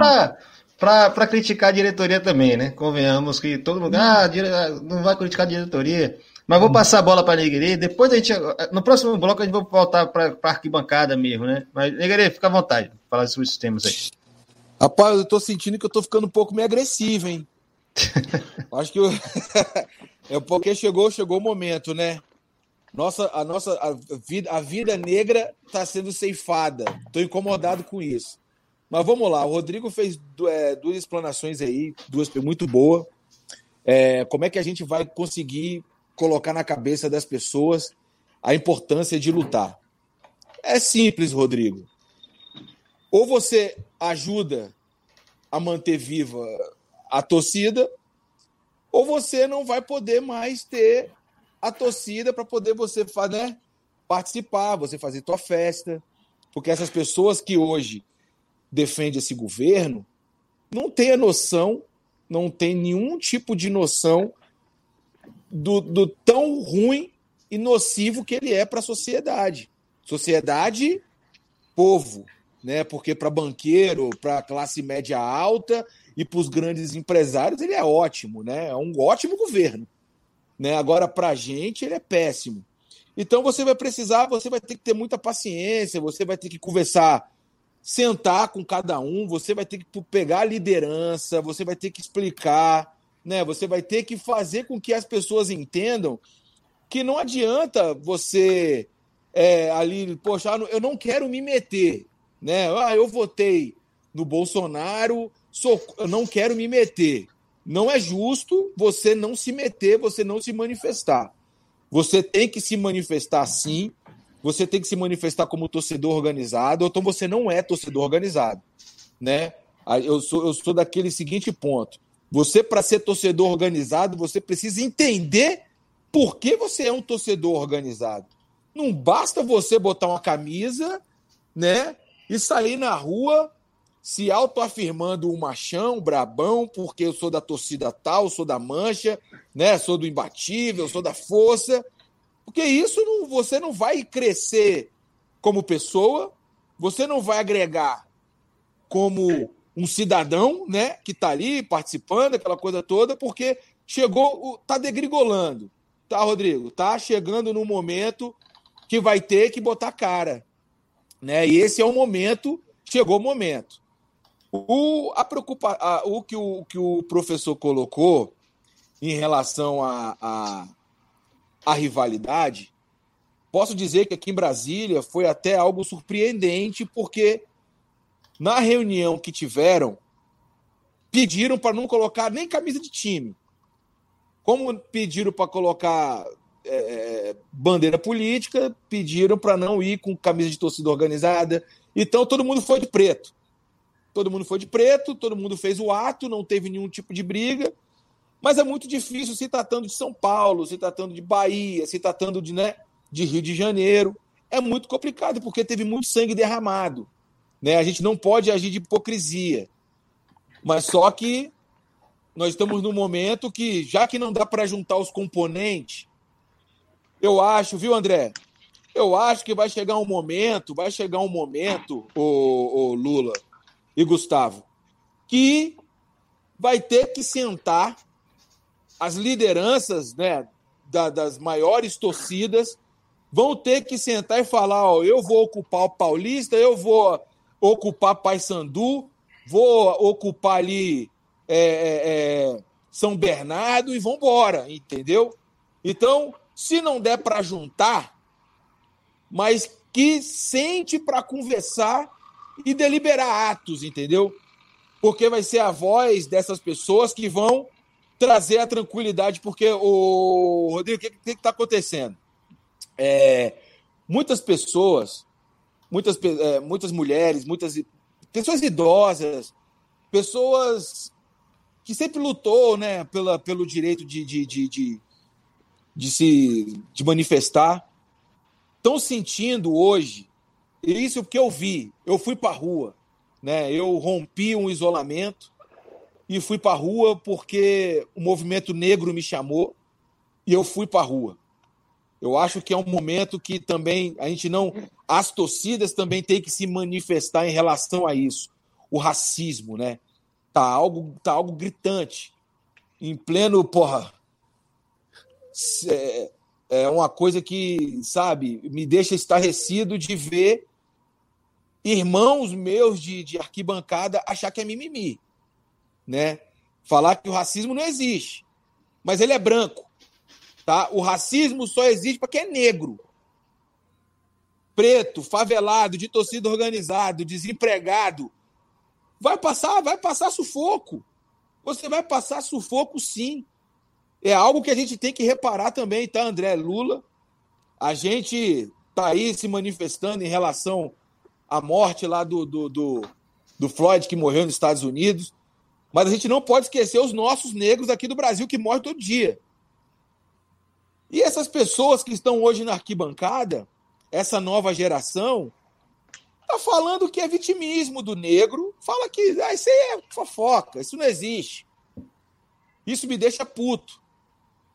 Então, é, é um momento, sim, tá, Lula? Não, não, André, não tem dúvida nenhuma que mais cedo ou mais tarde vão ter que sentar, as torcidas vão ter que sentar, porque algumas pessoas da sociedade estão confiando na gente. Até mesmo as pessoas que nos criticaram, pessoas que nos julgaram, pessoas que foram na, na, na, na no oba-oba da mídia, né? De que, poxa, torcida organizada só tem vagabundo. Mas essas pessoas não estão conseguindo ver o nosso diálogo aqui, o nosso debate, né, muito rico, muito, porra, muito gratificante, né, você, sendo de torcida organizada, promover um debate desse tipo aqui, eu, eu acredito que as pessoas que estão em dúvida estão vendo aqui esse debate, ô, ô Irlan, já mudou de opinião. Vai querer ir para rua. Né? Então, chance zero. Então, nós temos que passar, sim, tranquilidade para essas pessoas. Mas o problema é que nós não somos ignorantes, né, cara? Não somos é, toscos ao ponto de desrespeitar um médico, né? Um, sabe, a OMS. É ruim pra gente ter que ir pra rua. Mas a gente não pode deixar que esse cara ocupe as ruas com pessoas malucas, com pessoas com ideias, porra, completamente de, de, racista de acender vela no Congresso, né? Acender velinha em frente ao STF pregar. Porra, isso tem que acabar. Isso vai acabar agora. Isso vai acabar hoje. Isso acabou. Não existe. Então, essas pessoas estão confiando na gente, essas pessoas estão esperando sim a nossa manifestação e vamos dar o tapa de luva na cara dessas pessoas que duvidaram do nosso poder de liderança, poder de organização, duvidaram do nosso poder de articulação política. E eu espero que hoje, com tudo isso que está acontecendo, com as manifestações das torcidas organizadas, principalmente do Nordeste, que o rumo mude daqui para frente, que a nossa imagem seja revista e que daqui para frente as pessoas respeitem torcida organizada como a classe, né? E que dê os méritos. Tô me enrolando a língua aqui porque eu tô na tô... Eu tô inveja. Inveja. Que deu que deu nossos méritos que nós merecemos, né? Então, eu, eu, eu, eu deixo isso aí bem claro. É, eu, tô, eu tô me libertando, tá? Eu tô, aqui eu estou me libertando porque na, nas minhas redes sociais é, é o Zezeu, é o Neguerê Paizão, é o Neguerê que não mistura né, política, mas o Felipe Neto falou uma coisa que me chamou a atenção e que me fez abrir até nem, nem abrir a cabeça, me fez abrir os olhos. O influenciador digital hoje que não se manifestar diante do que está acontecendo, ele é um covarde. E eu não sou um covarde. Eu tô vendo irmão meu morrendo, tô vendo o racismo se aflorar cada dia mais escancaradamente, ninguém está sendo punido por isso. Até chegar um momento que um negro vai se rebelar e vai tirar uma vida branca. Aí sim as pessoas vão acordar para o mal que estão criando e não combater o racismo de forma enérgica de não combater o racismo dentro da própria periferia, porque não é mimimi, tá? E nós, como torcedor organizado, temos a maior responsabilidade nisso, de levar o conhecimento aos nossos associados, aquelas pessoas que nos ouvem e falar: não adianta você, branco, discutir racismo que é negro. Não adianta. Não adianta você falar o que é bom para um torcedor organizado que é ruim, sendo que você não participa. Beleza? É isso. Maravilha. Eu acho que é para a gente fechar uma última rodada. Né? Já está ficando até longa. Professor, estão me, chamando de, me chamando de negueire pistola, bicho. Galera tá gostando aqui. Todo, inclusive os três estão sendo muito elogiados aqui também no grupo na bancada. O pessoal tá, tá gostando muito da conversa. Sem dúvida, é um papo histórico aqui quem não conhecia passe a conhecer e passe a valorizar. É, eu queria fechar, na verdade, vou passar a bola para Gustavo, para a gente não deixar de falar de futebol também, né? Afinal, somos torcedores, torcida organizada e torcedores, todos, de forma geral, passam pelo mesmo tipo de opressão, porque, como a gente fala muito aqui, é, torcedor parece que é subcidadão no Brasil, né? Nós não temos os mesmos direitos no estádio do que um cidadão tem direito fora. E aí, como o Negri falou muito bem, né? É, o racismo que, que impera no Brasil, inclusive, já, já diz quem é cidadão e quem não é, mas dentro do estádio, inclusive, quem, quem não está lá no setor VIP, quem não está nas cadeiras, também sente isso, né? O que é o estado de exceção eterno que existe no Brasil. Eu vou passar a bola para Gustavo provocar um pouco aí vocês que já são ou já foram torcidas organizadas, mas na linha de frente, para a gente né, encerrar aqui nossa conversa com a linha do Na Bancada, que é futebol. Gustavo, com a vontade. É, eu queria voltar para o futebol e voltar para, fundamentalmente, para a arquibancada, né? É, algumas coisas foram faladas aqui que ressoam muito na gente, né? É, primeiro, essa dificuldade de é, quebrar algumas coisas para ir, por exemplo, torcidas rivais irem juntas para a rua num, num, momento, num momento como esse, ou, ou com, quando uma pauta, uma bandeira, ou como uma identidade de classe mesmo, como foi, como foi reafirmado aqui várias vezes, é, se, se coloca como está sendo colocada nesse momento, né? Isso, isso dói, né? Mas é muito fácil de ser, de ser entendido.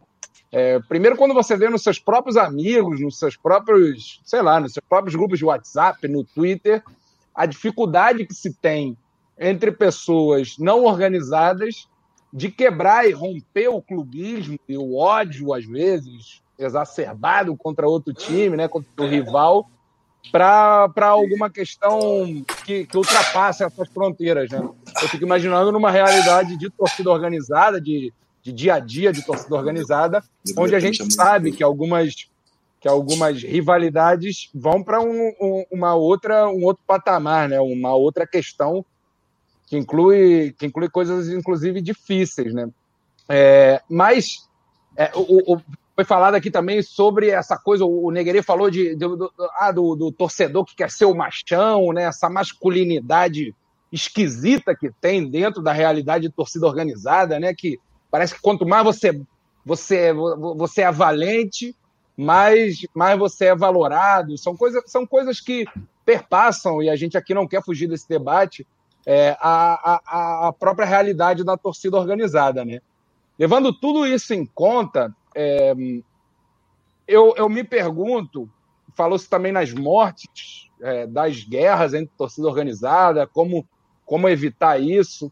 Eu me pergunto como que é, a gente pode é, tirar um pouco desse, tirar nós mesmos, enquanto torcedores, e no caso de vocês, enquanto torcedores organizados e liderança de torcidas organizadas importantes, tirar esse caráter tão da rivalidade violenta e voltar ao que a torcida organizada fez de mais poderoso possível e que marcou tantas pessoas, e, e, aqui me coloco como uma pessoa marcada profundamente pelo que a Força Jovem fazia na arquibancada durante a década de 90 e pelo que eu vi torcidas rivais fazerem no outro lado, nas arquibancadas, que é a festa do torcedor, né?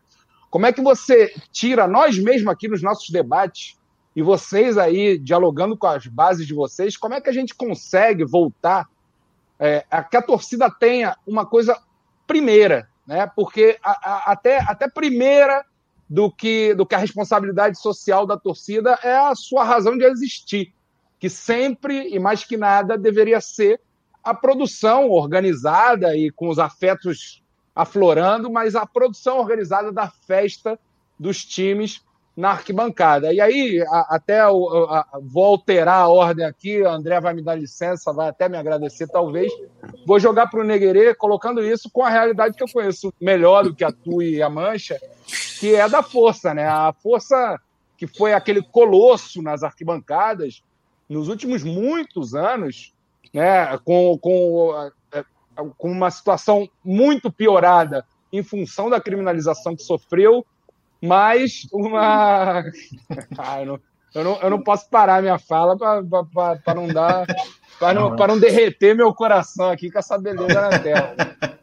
Manda ver. Mas enfim, colocar, colocar para o Neguerê essa questão, né, cara? Que, que a, a força se perdeu em meio, é, me permita dizer isso, em meio a guerras políticas e a guerras e violência entre as rivalidades com outras torcidas. E a, a própria festa da torcida na arquibancada se perdeu. Coloco isso para os três e começo com você, Neguerê. Como é que lidar com isso? Como é que, a, como é que a torcida volta a ser uma torcida que tem como primeira coisa a festa na bancada? Bom, olha só, é, até hoje, tá?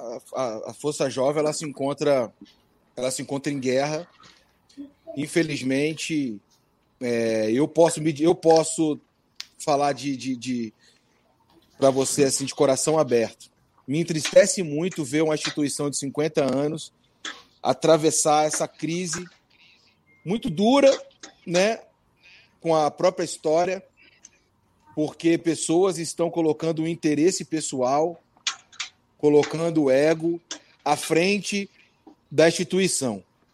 Eu espero muito que daqui, daqui a um curto prazo as coisas voltem ao normal, né? Provem quem é quem, né? Da, assim, eu tenho até vergonha de dizer, eu estou aqui procurando as palavras para dizer, mas eu vou, eu vou entrar no, no, no, no teu assunto. É, naquela época, né, que existia aquelas grandes festas, aquelas, aquelas grandes aglomerações, Maracanã com 150 mil pessoas, a Força Jovem sempre demonstrando criatividade nas suas festas. A Força Jovem era importante para o clube. Né? As torcidas organizadas elas eram muito importantes para o clube. Então, hoje, com essa elitização do futebol, as torcidas organizadas elas perderam né, um pouco do espaço. Por que, que eu falo isso? Hoje as torcidas organizadas não têm muito o que oferecer para o sócio. Você está entendendo? E com as grandes promoções que os clubes estão oferecendo, as vantagens de ser sócio do clube, algumas pessoas estão deixando de ser sócio da, da, das torcidas organizadas e estão sendo sócio do clube, que é bom também, é vantajoso, é bacana, é muito importante. Porque a, a, a Força Jovem, né, estou falando da minha, ela não tem mais aquela identidade com o seu povo, com a sua, com a sua torcida. Porque se o Neguerê não presta, porque o Neguerê não é meu amigo de grupo político. O Neguerê presta porque o Neguerê já faz parte de um grupo político. A gente disputou uma eleição muito dura né, na gestão do Sávio, na qual tive honra de ser diretor. E, e isso causou assim um apelo muito grande, porque muitas pessoas apostavam naquela, naquela galera ali para poder trazer a torcida de volta. Ninguém consegue entender o que, o que existe de fato na Força Jovem. Ninguém consegue entender. Mas a gente procura, tá procurando, assim, não eu, porque eu meio que me afastei um pouco, né? Para não. Porque eu tô cansado de, de, sabe, de certo tipo de coisa, não vem ao caso falar aqui agora. Mas eu torço muito, eu ajudo no que eu posso, eu estou sempre presente ali com as minhas ideias, ali participando do dia a dia com algumas pessoas que sempre me ligam para poder fazer algum tipo de, de pergunta, debate em relação à torcida, que pode fazer ou não. Mas é mais da situação hoje que nós se encontramos, o Gustavo. Não é mais vantajoso você ter aquela quantidade de torcedores organizado na arquibancada. Hoje o interesse do, o interesse do futebol é mais, é mais empresarial, patrocinadores, colaboradores, mídia, né? E o torcedor organizado não pertence a esse meio, né? Porque são pessoas de periferia, são pessoas que precisam do ingresso barato, são pessoas que é, ganha pouco, né? Algumas pessoas desempregadas que dependem daquele ingresso que a torcida disponibiliza e não, não vai voltar a ser o que era antes, tá? A Força Jovem ela vai precisar muito se reinventar. A Força Jovem ela vai precisar muito, não só a Força Jovem, como todas as torcidas, vai, vai precisar muito é, de novas ideias. Vai ter que esquecer a briga, primordial, esquecer aquela rivalidade que tinha antigamente de se encontrar, porrada comer. Isso não existe mais, isso aí está fora de cogitação.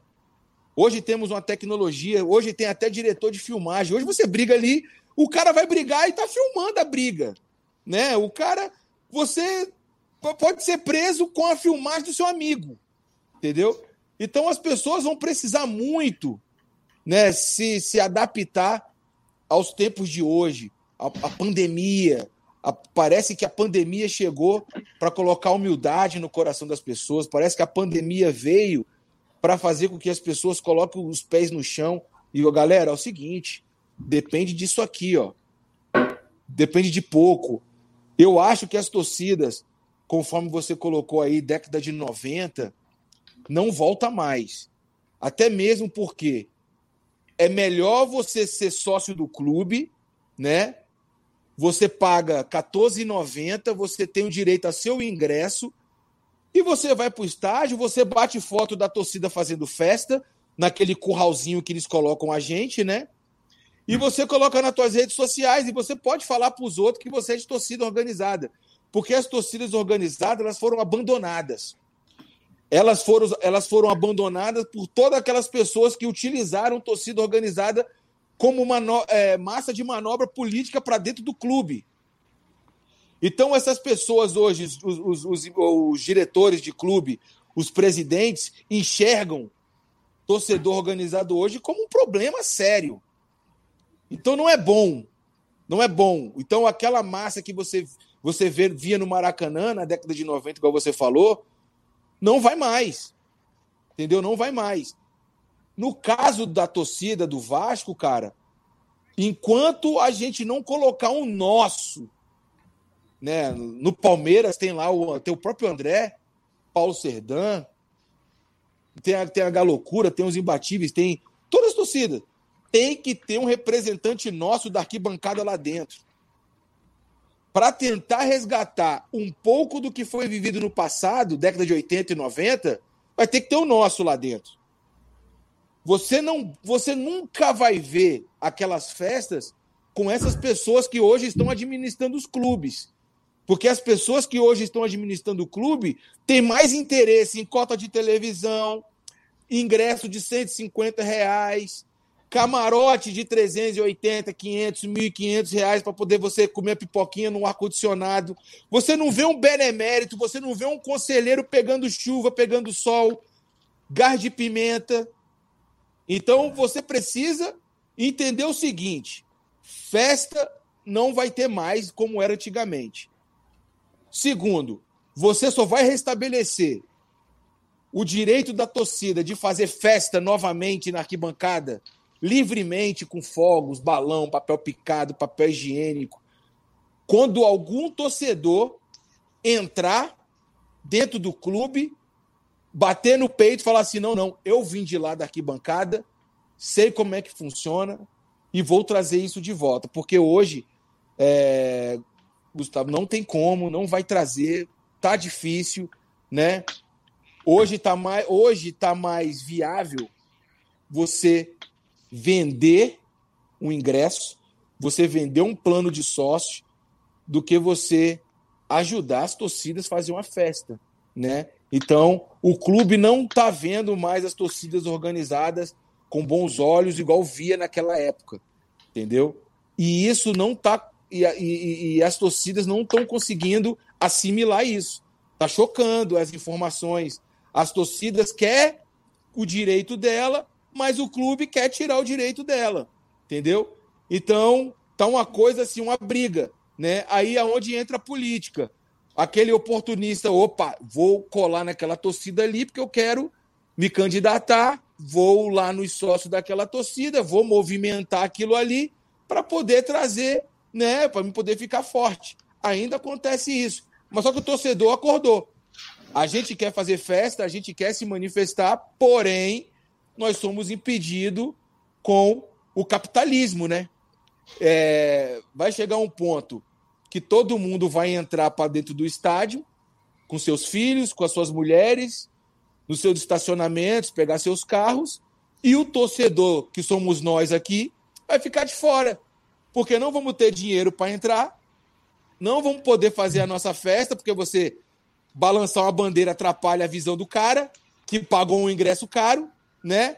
Ele vai reclamar e a gente vai ter que acabar, porque as nossas sedes sociais não têm atrativo para o torcedor. Nós não temos uma piscina, o clube tem. Nós não temos um ping-pong, nós não temos um campo de futebol, não temos nada disso para oferecer para o sócio. Porra, eu vou ser sócio da Força Jovem, porque eu posso pegar sábado e queimar uma carne lá na sede com a minha família. Você não tem isso para oferecer. Então fica muito difícil. As torcidas precisam se fortalecer, as torcidas precisam entender que briga não vai não, não cabe mais hoje. Óbvio que eu não vou ser hipócrita de que acabou, não acabou. Né? Quem tem guerra conhece a guerra. Mas precisa abrir a porta das torcidas organizadas para receber as novas pessoas, mais novas, com novas ideias, com a tecnologia na mente, né? Para poder fazer uma nova torcida com novas ideias e quem sabe um dia colocar de volta pelo menos a metade das, das festas da arquibancada, né? Essa é a minha visão, meu amigo. Eu não sei se eu consegui te atender aí na, na resposta. Maravilha. Eu vou passar para Lula. É, tem um, um ouvinte nosso aqui no Sacana repetiu umas 15 vezes a mesma pergunta. Aí eu vou dar essa provocada, aproveitando o gancho né, da discussão. Né? Gustavo, é, entendeu, Gustavo? Entendi, entendi. É, é, porque assim, há muito tempo, né? Briga de torcida também tinha uma coisa lá, digamos, é, de entretenimento, né? De, de, diversão mesmo, mas existiam códigos, né? Todo mundo sabe essa história. É, eu gosto sempre de lembrar da história do, do mestre capoeira, do professor de capoeira de, de minha companheira, que torcedor do Vitória vive lá no Barradão. Lula já deve ter visto até lá. Um, um cara de dois metros de altura, tamanho do, de Tigre, um dread até o, até o, o tornozelo. Ele falava, ah, esses caras ficam falando essa história de que a, a violência no futebol baiano começou com a tua. Isso é mentira. Quando a gente ia para jogo na Fonte Nova, a torcida do Vitória era bem menor, que é do Bahia, é, a gente trocava tanto tapa com os caras lá do mesmo jeito, não precisava ter a TUI para isso, né? Então, assim, as coisas mudaram muito, né? Estou falando três caras aqui que né, viveram de perto toda essa transformação, que para mim foi muito nos anos 2000, principalmente, né? É, Perdeu-se um pouco essa ideia, é, que Gustavo levantou aqui, ele brincou com, com os termos, né? Porrada moleque, violência festiva. Vamos falar que era trocação, mas com código, né? Começou a entrar arma de fogo, Lula mesmo perdeu um grande amigo, um cara que, que era. É, eu acho que esse tema é importante falar também, né? Como o André falou logo no comecinho, né? Muito sangue já foi derramado, isso também é erro das torcidas. Então, isso também era de responsabilidade né, das lideranças daquele momento que não souberam conter esse processo. Então, já vou complementar isso. Né? Como nesse espaço também se perdeu por, um pouco por, por dificuldade dessas lideranças, né, de estarem se colocando é, é, como contendores mesmo de, dessa violência e também com cultura. Eu acho que mudou também a cultura. As novas gerações têm relação com a violência muito diferente do que era nos anos 90. Né? Não existe mais trocação. É, um moleque de 15 anos está pegando uma arma e está tá acendendo em cima dos outros. Né? A gente sabe que está tá virando isso. Então, assim, queria que você desse sua opinião sobre isso. Não precisa nem de arma, né, Irlanda? Desculpa, Lula, rapidinho. Não precisa nem de arma, né, cara? Já, já faz muitos anos que, que o código de caiu no chão é barra de ferro na cabeça, assusta até quem tem quem tem quem tem cancha de, de, de, de arquibancada como a gente, né, cara? Pô, uma coisa é você ver uma trocação como a gente cansou de ver ao longo do tempo, e aí você pode ter um milhão de críticas. Porra, às vezes você leva teu pai, teu filho e tal, e que é isso? Não dá e tal, não sei o quê. Agora, quando você tem morte na sua frente, assusta até o torcedor que historicamente se, se, se identifica com a torcida organizada, que, que defende a torcida organizada, mas a coisa saiu de mão, né? Aí não, não tem nem como a gente defender tanto, né? Fica difícil. Lula, manda ver. O mestre de capoeira é o Muralha. Muralha, grande Muralha. É ele mesmo. Gente boa. Já, já colou com a gente muito jogo. Hoje ele fica é. mais de parte. Gente boa. Mas ele fica a... lá na sempre. É, fica. É primo de Wagner. É, é isso mesmo. Rapaz, a, a, a questão é a seguinte, eu acho que a coisa tem que mudar. Né? A gente tem que procurar ver quais, quais os objetivos da, das torcidas hoje e quais são as prioridades. Ah, o, o cerco já se fechou há muito tempo, não vem se fechando, ele já se fechou há muito tempo, né? É, tanto por parte da imprensa, da sociedade cobra muito isso, Ministério Público, tem muito promotor querendo aparecer, querendo ser protagonista de, de, de, de proibições. Aqui na Bahia a gente tem um problema muito grande que deram é, voz de, é, de justiça à Polícia Militar. A Polícia Militar não é só mais um braço armado para combater a violência. Eles têm decidido quais são as estruturas da torcida. Tipo, hoje, se você, uma liderança da torcida, como aconteceu, se eu não me engano, ano passado, foi ano retrasado, é, brigou na arquibancada, uma pessoa, é, a torcida ficou suspensa acho, por três meses. Quer dizer, são absurdos que, que vem acontecendo e, infelizmente, a gente é o braço fraco, né? Nessa disputa com o Estado, porque falta união falta diálogo. E as torcidas têm que assumir os seus erros, que André tinha colocado no início da discussão sobre os erros da esquerda. Né? Cometeram erro para caralho, se afastaram do povo, fizeram negociata com, com o Centrão, tudo isso que a gente sabe que aconteceu e terminaram não assumindo o erro. Não assumindo o erro, o que, é que acontece? Não se corrige, né? Todo mundo está passivo de erro, mas para você corrigir e evoluir, você tem que assumir os erros, você tem que entender onde você errou. Então, nos tempos de hoje já não cabe muita coisa. Essa, essa questão da trocação saudável que existia hoje dificilmente vai acontecer. Né? As portas dos estádios hoje, eh, você chega aquele clima, é caveirão aqui, pelo menos aqui na Bahia. É caveirão, é gradil para tudo que é lado, não passa daqui, não passa dali, fecha passagem. Isso tudo enfraquece. Tem muita gente que enche o saco. Você tá ali na frente no dia a dia na torcida, todo dia é uma revista, todo dia. Porra, tem torcida única aqui há praticamente três anos. Tem reunião da Polícia Militar, chama as duas torcidas, não vejo sentido. Então os caras mandam e desmandam, não tem união, não se corrige os erros, não se assume os erros. É... a gente só vai terminar encontrando mais dificuldade. Questão de voltar às festas entra nisso também. Proíbe-se papel higiênico, pô. rolos de papel higiênico no estádio não é nem mais questão só de sinalizador. Os caras não sabem a diferença de um sinalizador, um pisca daquele, para um sinalizador, daquele que, que a proibição de sinalizador começou com aquele fatídico jogo do Corinthians lá na Bolívia, se eu não me engano. Aquilo era, parece que era um sinalizador de navio tal.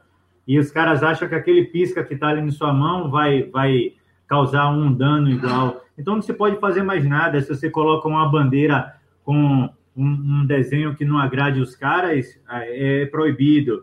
Então, a festa, como a gente tinha no início dos anos 2000, no final da, da década de 90, dificilmente vai é, ocorrer de, de novo, em minha opinião, que a gente tem que sentar para unir, conversar, e isso passa pela política para aqueles, mais uma vez, eu estou sendo chato, mas aquelas pessoas que dizem que não mistura as coisas, não tem como. É uma coisa só. O Rodrigo mesmo colocou, a própria organização da torcida é, é algo político.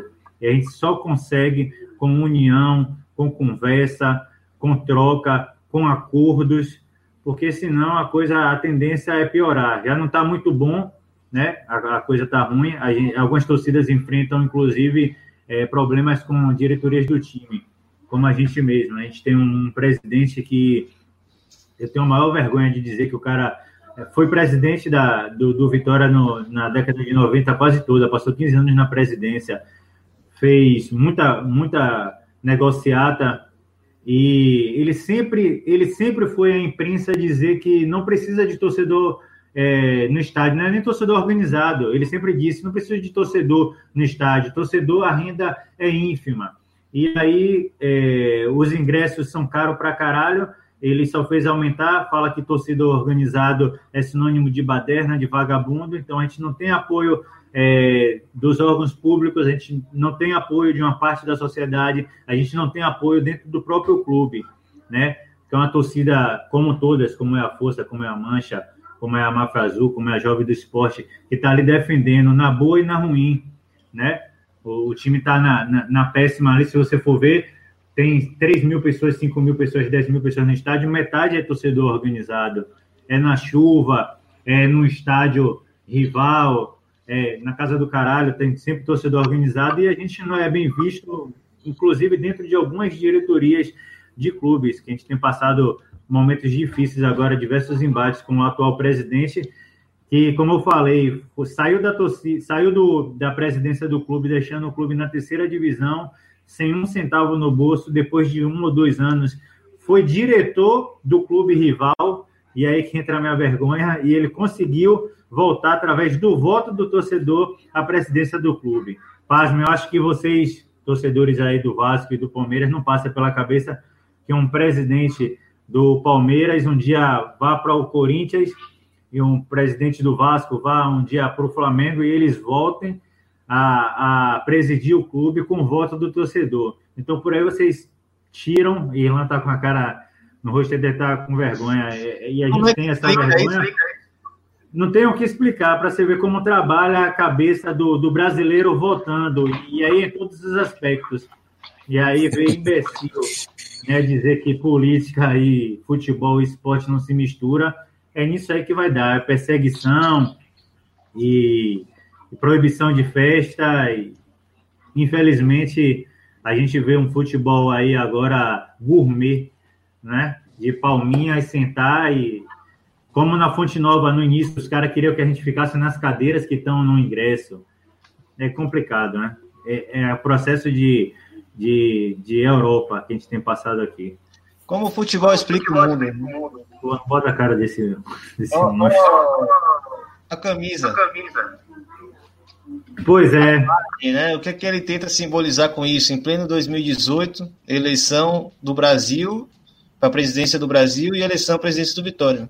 Então é isso, né? São símbolos que a gente tem que lidar, né? Não vai ser diferente de das torcidas também. Defensor ferrenho, né? Do atual governo. Era, até a Covid-19 bater. Nem ele aguentou. Mais ou menos. Fechou? Vou passar. Faltou o André, né? Fazer a última, última colocação. Manda ver aí. Cara, é, em relação ao que o, o Gustavo colocou, é, foram dois pontos, né? Sobre a questão da rivalidade sobre a questão da, das festas, né? Da, da torcida. Sobre a rivalidade, o, Gustavo, eu enxergo assim, eu acho que tem como as instituições elas, elas defenderem a mesma bandeira, né? Tem como você fazer algo algo pacífico, entendeu? Só que eu não posso ser demagogo e, e falar algo que é o que eu estou vivendo hoje, o que eu estou sentindo hoje, entendeu? Tem como eu falar para você que eu vou colocar mil cara da mancha aí junto com mil cara dos gaviões e que vai dar tudo bem. Não vai dar, mano. Não vai estar tá tudo bem, entendeu? É, eu acho que dá para a gente depender a mesma bandeira, se caso acontecer, né? Se caso chegar a esse tipo de situação, mas cada um fazendo a sua. É, no, no, carnaval já se convive, entendeu? No carnaval, é, esse ano aqui a Dragões desfilou é, uma escola antes da mancha e foi tudo bem, tudo tranquilo. Então, acho assim, eu acho que a questão da rivalidade, cara, ela tem que existir, ela vai existir. É porque é o que fomenta o futebol, né? É diferente você jogar um Palmeiras e Bragantino, você jogar um Palmeiras e Corinthians, entendeu? Então, o que fomenta o futebol. E a questão da violência, é, as torcidas elas têm que fazer meia culpa, tem. Só que a gente tem que analisar o país que a gente vive também, né, mano? A violência ela não existe só dentro da torcida, entendeu? Querendo ou não, a gente pega as pessoas que fazem parte da sociedade, elas fazem parte da torcida.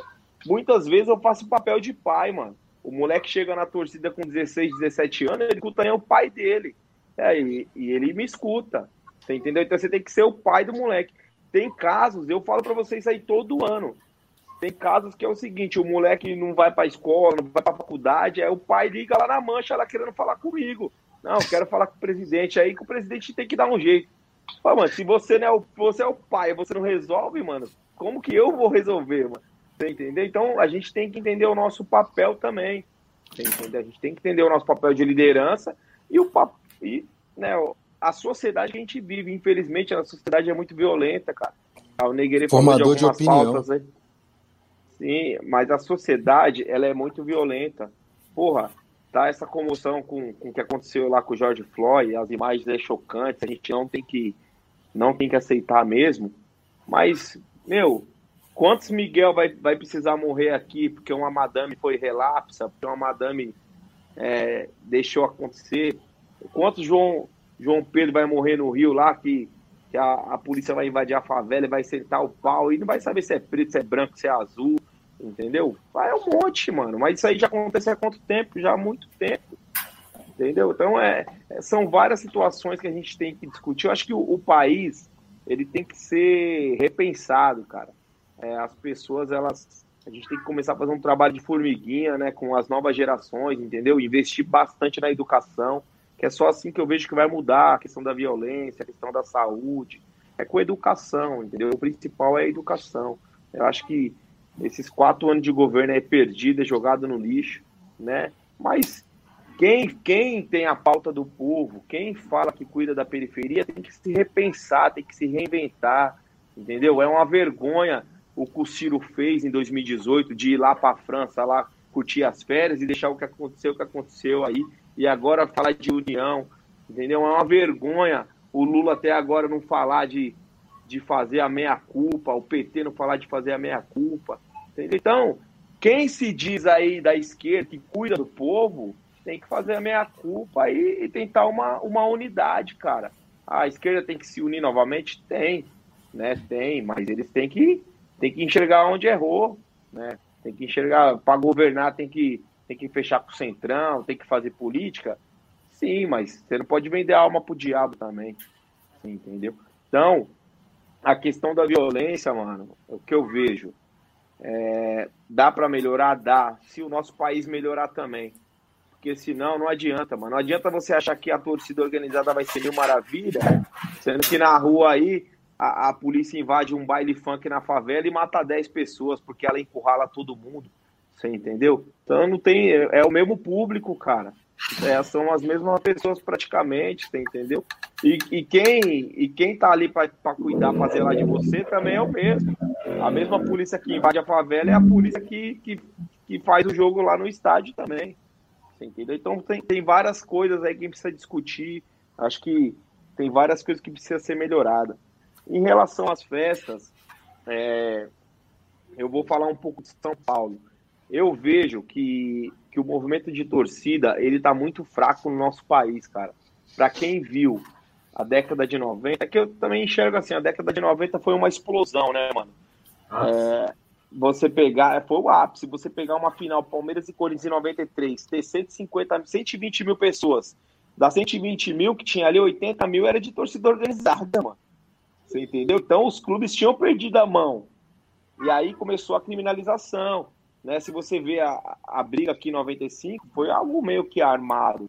E aí a gente tem que entender o que estava acontecendo no país na época. Estava acontecendo a, a Candelária lá no Rio, entendeu? Em 92 aqui teve um negócio aqui no Carandiru, a polícia invadiu e, e matou um monte de preso, né? E, e você vê uma entidade ali, algumas entidades que tá aglutinando 40, 50 mil pessoas, mano, é um poder gigantesco.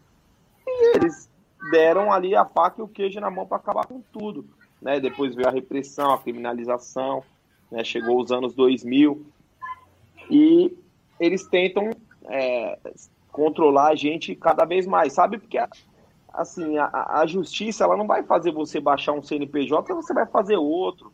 Então, eu acho que assim, acabar com as torcidas vai ser difícil, vai ser impossível, eu enxergo, mas minar elas é, é o que está acontecendo no Brasil inteiro. Pô, você ia para o Recife há 10 anos atrás, você via a Jovem do Esporte Gigante. Você, via, você ia pro Ceará, mano, a torcida do Ceará, Ceará Amor e a TUF tinha loja em shopping, era 10 lojas em shopping, espalhada pela cidade, mano. Hoje você vai lá, você vê que você vê a mancha hoje na arquibancada no Allianz, porra, a mancha ocupava 30% do, do palestra antigo. Hoje a mancha ocupa 5, 10% do Allianz, sabe, cara? Então, assim, é tudo é tudo a gente tem que se reinventar, tem que tentar fazer algo, algo novo. Aqui em São Paulo, em relação à festa, eu estou tentando fazer várias coisas no estádio inteiro, né, com diálogo com o clube e tal, e a gente tem conseguido algumas coisas, mas você vê que o estádio é frio. E agora eu vou até vou até ô Negueira, se você me permite, eu vou discutir, é, discordar um pouquinho de você. Vou falar de São Paulo um pouco. Hoje, é, eles, eles, eles tentaram acabar com as torcidas, só que hoje eles veem que as torcidas são, são é, essenciais também. Isso, o próprio público. Eu vou dar até exemplo aqui. O cara que paga ali 400 reais para ficar na central, ele acha que ele paga os 400 reais para ele ver o jogo e ver a torcida cantar também. Já teve jogo aqui que a gente fazer protesto de ingresso, é verdade. A gente fez um protesto aqui que a gente ficou calado porque o ingresso estava caro. A gente falou, ah, não, nós brigamos para baixar o ingresso, brigamos, brigamos. Ah, então vamos fazer um protesto, nós vamos cantar o primeiro tempo. As tor o torcedor da Central xingou a mancha, mano. Porque eles acham que tá no pacote, é verdade. André, esse jogo, esse jogo foi a abertura do Brasileiro de 2015. Palmeiras Atlético Mineiro 2 a 2 E eu até escrevi no meu blog sobre isso, cara, porque a impressão que eu tive é que os caras que pagaram essa fortuna para ficar no meio do campo, e na verdade boa parte do público, eles pensam isso mesmo. Pô, eu tô pagando aqui para ver o time e para ver um bando de marginal pulando ali cantando. Aí quando esse bando de marginal não tá cantando, fala, pô, é, é, a velha história do cara que fala assim, é consumidor, né? Vou, é, fazendo referência ao livro do Irlan. É, o cara fala assim, pô, eu tô pagando e não tô me entregando o que eu paguei, cara. Cadê os caras cantando? E aí foi, foi, e assim, o grito foi direto. Ei, mancha, vai tomar no cu. Foi isso aí que aconteceu. Entendeu? E a mancha ficou, a mancha aplaudiu, né? A gente aplaudiu os caras, falou, pô, é isso aí. Vocês não estão todo otário. Então. É, finalmente vocês então, estão hoje... cantando alguma coisa, seus fila da puta, seus merda. Finalmente cantaram alguma é, Eles cantaram, eles cantaram. Então, assim, hoje você vê que a torcida, ela, é, eles vê o papel fundamental da torcida. Inclusive, até agora na pandemia, a gente fez até uma live, a gente conversou isso aí com o Vanderlei, com o Vanderlei Luxemburgo, né? Porque eles repararam que os jogos lá na Alemanha, os times que são times grandes, é, jogando sem torcida, eles, eles perdiam ali a sua força, entendeu? Então estava se equiparando com os times médios ali, né? Porque o psicólogo, o psicólogo do, do jogador, né, precisa do, do cara cantando ali, incentivando ele. Sai até eu vi alguns psicólogos aí fazendo é, alguns estudos sobre isso, entendeu? E você vê que você precisa da torcida ali, você precisa mostrar que você está dentro da sua casa, né? Isso aí influencia no, na arbitragem de dar uma falta, de dar um pênalti, ou de não dar, você entendeu? Então a torcida ela faz parte, Negre. É que alguns clubes ainda não enxergaram, né? Alguns clubes não enxergaram. É, se você tem alguém que está na frente do seu clube, igual tem no Vitória aí, que é difícil. Né? A gente teve no Palmeiras também um cara que se dizia de arquibancada, que era o senhor Paulo Nobre, e ele fez de tudo para acabar com a mancha, fez de tudo para minar a mancha. Entendeu? E isso porque ele falava que era de arquibancada. Então, vai ter momentos aí que a gente vai ter dificuldade, cara. Mas é, João, que a gente. É... De arquibancada. Mas que a gente... João Dória teve a pachorra de dizer que era da bateria da Jovem do Santos. João Dória. Acredita nisso? É nada, Piada. mano. João Dória. O cara é, sempre foi rico, cara. Esse cara aí nunca deve ter ficado no estádio, mano. Ô, André. Então, André. Fala aí, fala, minha preta. Tu tá, tu tá seguindo a Dilma, hein, cara? Por quê? Tu tá, eu acabei de ler aqui uma parada que tu falou. A, a Dilma colocou assim: o ex-presidente Lula comenta com uma pergunta irônica e acusações ao PT. Ciro viaja para Paris, FHC anula o voto e eles vêm dizer que a culpa é do PT de eleger o Bolsonaro tu tá malandro. Tu, mamãe, não. Tu tá malandro, hein? É, Ô, meu, é, meu, é, uma, é, uma, a minha reflexão. Pô. Meus amigos, olha só. Eu preciso me ausentar agora. Eu espero ter contribuído. Contribuiu muito. Eu já ia fazer esse encerramento, porque aqui a gente já passou a filha de um, o outro tá com a cara de cansado, o outro tá no churrasco. O pessoal não, aqui no chat não. não acabar. Olha só, eu tô numa eu, tô, eu, eu terminei uma reunião agora. Eu ia para casa fazer a live. Só que a reunião se estendeu. E essa reunião aqui foi para deliberar atos pro dia 21. Maravilha. Então eu tô, tô tranquilo, tô indo para casa agora, tô ficando sem bateria. Obrigado Maravilha. a todos pelo convite, tá? Muito bom ver vocês aí. E, Irlan, espero fazer outro debate desse aí, vai ser importante, viu? Com certeza, com certeza. A partir de agora, o povo vai pedir um por semana, um desse aí. Vambora. E eu, eu, eu, eu aconselho a colocar o racismo aí, viu, em pauta. Claro, claro. E o machismo também, viu, André? Você agora tem Demorou. duas você tem duas meninas em casa, viu? Abraço, meus queridos. Valeu, Lula. Valeu, Gustavo. Rodrigo, abraço. com Deus. Aí, ó. Os caras me comprometendo aí. Galera, vamos fazer uma só uma última rodada final. É... Últimas considerações. Acho que se alguma coisa não ficou, né, não foi comentada, que vocês achem. É, pessoal deu muita contribuição, mas acho que era mais deixar vocês mais à vontade para falar mesmo. É, inclusive, a ideia, já deixando um recado, né, a ideia da gente fazer outras oportunidades dessas, outras rodadas de conversa com torcida. Quem sabe na semana que vem, se tudo der certo, a gente consegue amarrar. É, até Diogo Leal, parceiro daí do Fluminense, está tentando né, fazer uma ponte para a gente de um, de um contato. É, mas eu acho que é isso, né? Tem que alimentar mais essas discussões. Tem muita gente boa nas frentes das torcidas com boas ideias. Vocês três que estavam aqui é, é, são um exemplo muito claro disso. É, e aí deixar mesmo, passar todo mundo, Barneski, Gustavo, Lula e, e André, para a gente dar uma encerrada, mas fica aí em aberto para ter outras oportunidades, sem dúvida. Barneski pode começar. Vamos lá. É, bom, são, é, foi, foi um prazer estar com vocês aí. A gente discutiu temas muito importantes para quem é da arquibancada, com muita profundidade, com muita sinceridade também, transparência. Acho que é, é, é bom é bom perceber isso, essa abertura de, de todos aí que, que participaram. É, entre, o, queria fazer um comentário rápido. O, o Lula mencionou aí a questão de sinalizador e essa confusão que se faz entre entre sinalizador, aquele da Gaviões e outros e tal.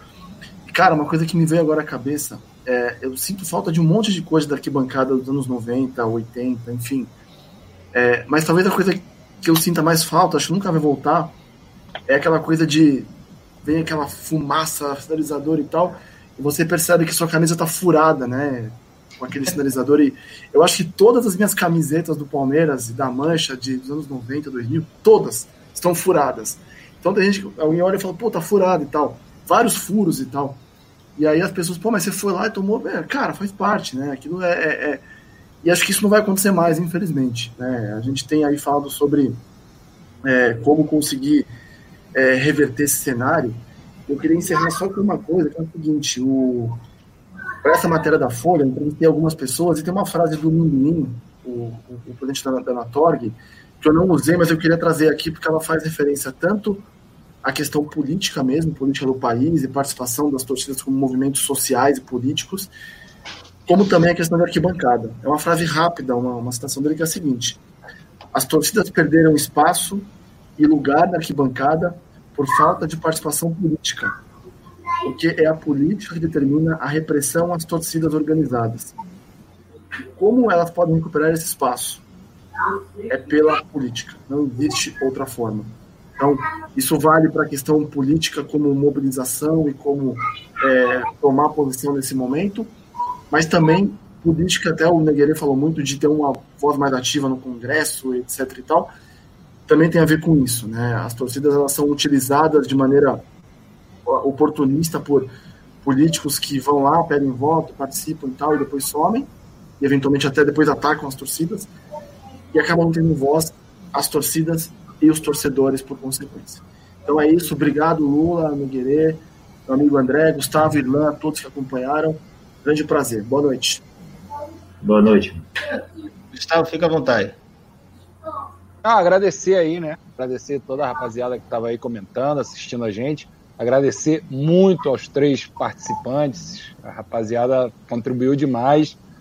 Acho que o papel que a gente cumpre aqui também é de, de socializar um pouco esses debates, né? Porque fica muito forte essa coisa da, da torcida organizada criminalizada, os marginais, os agora terroristas do Brasil estão na torcida organizada essa coisa é, é repetida.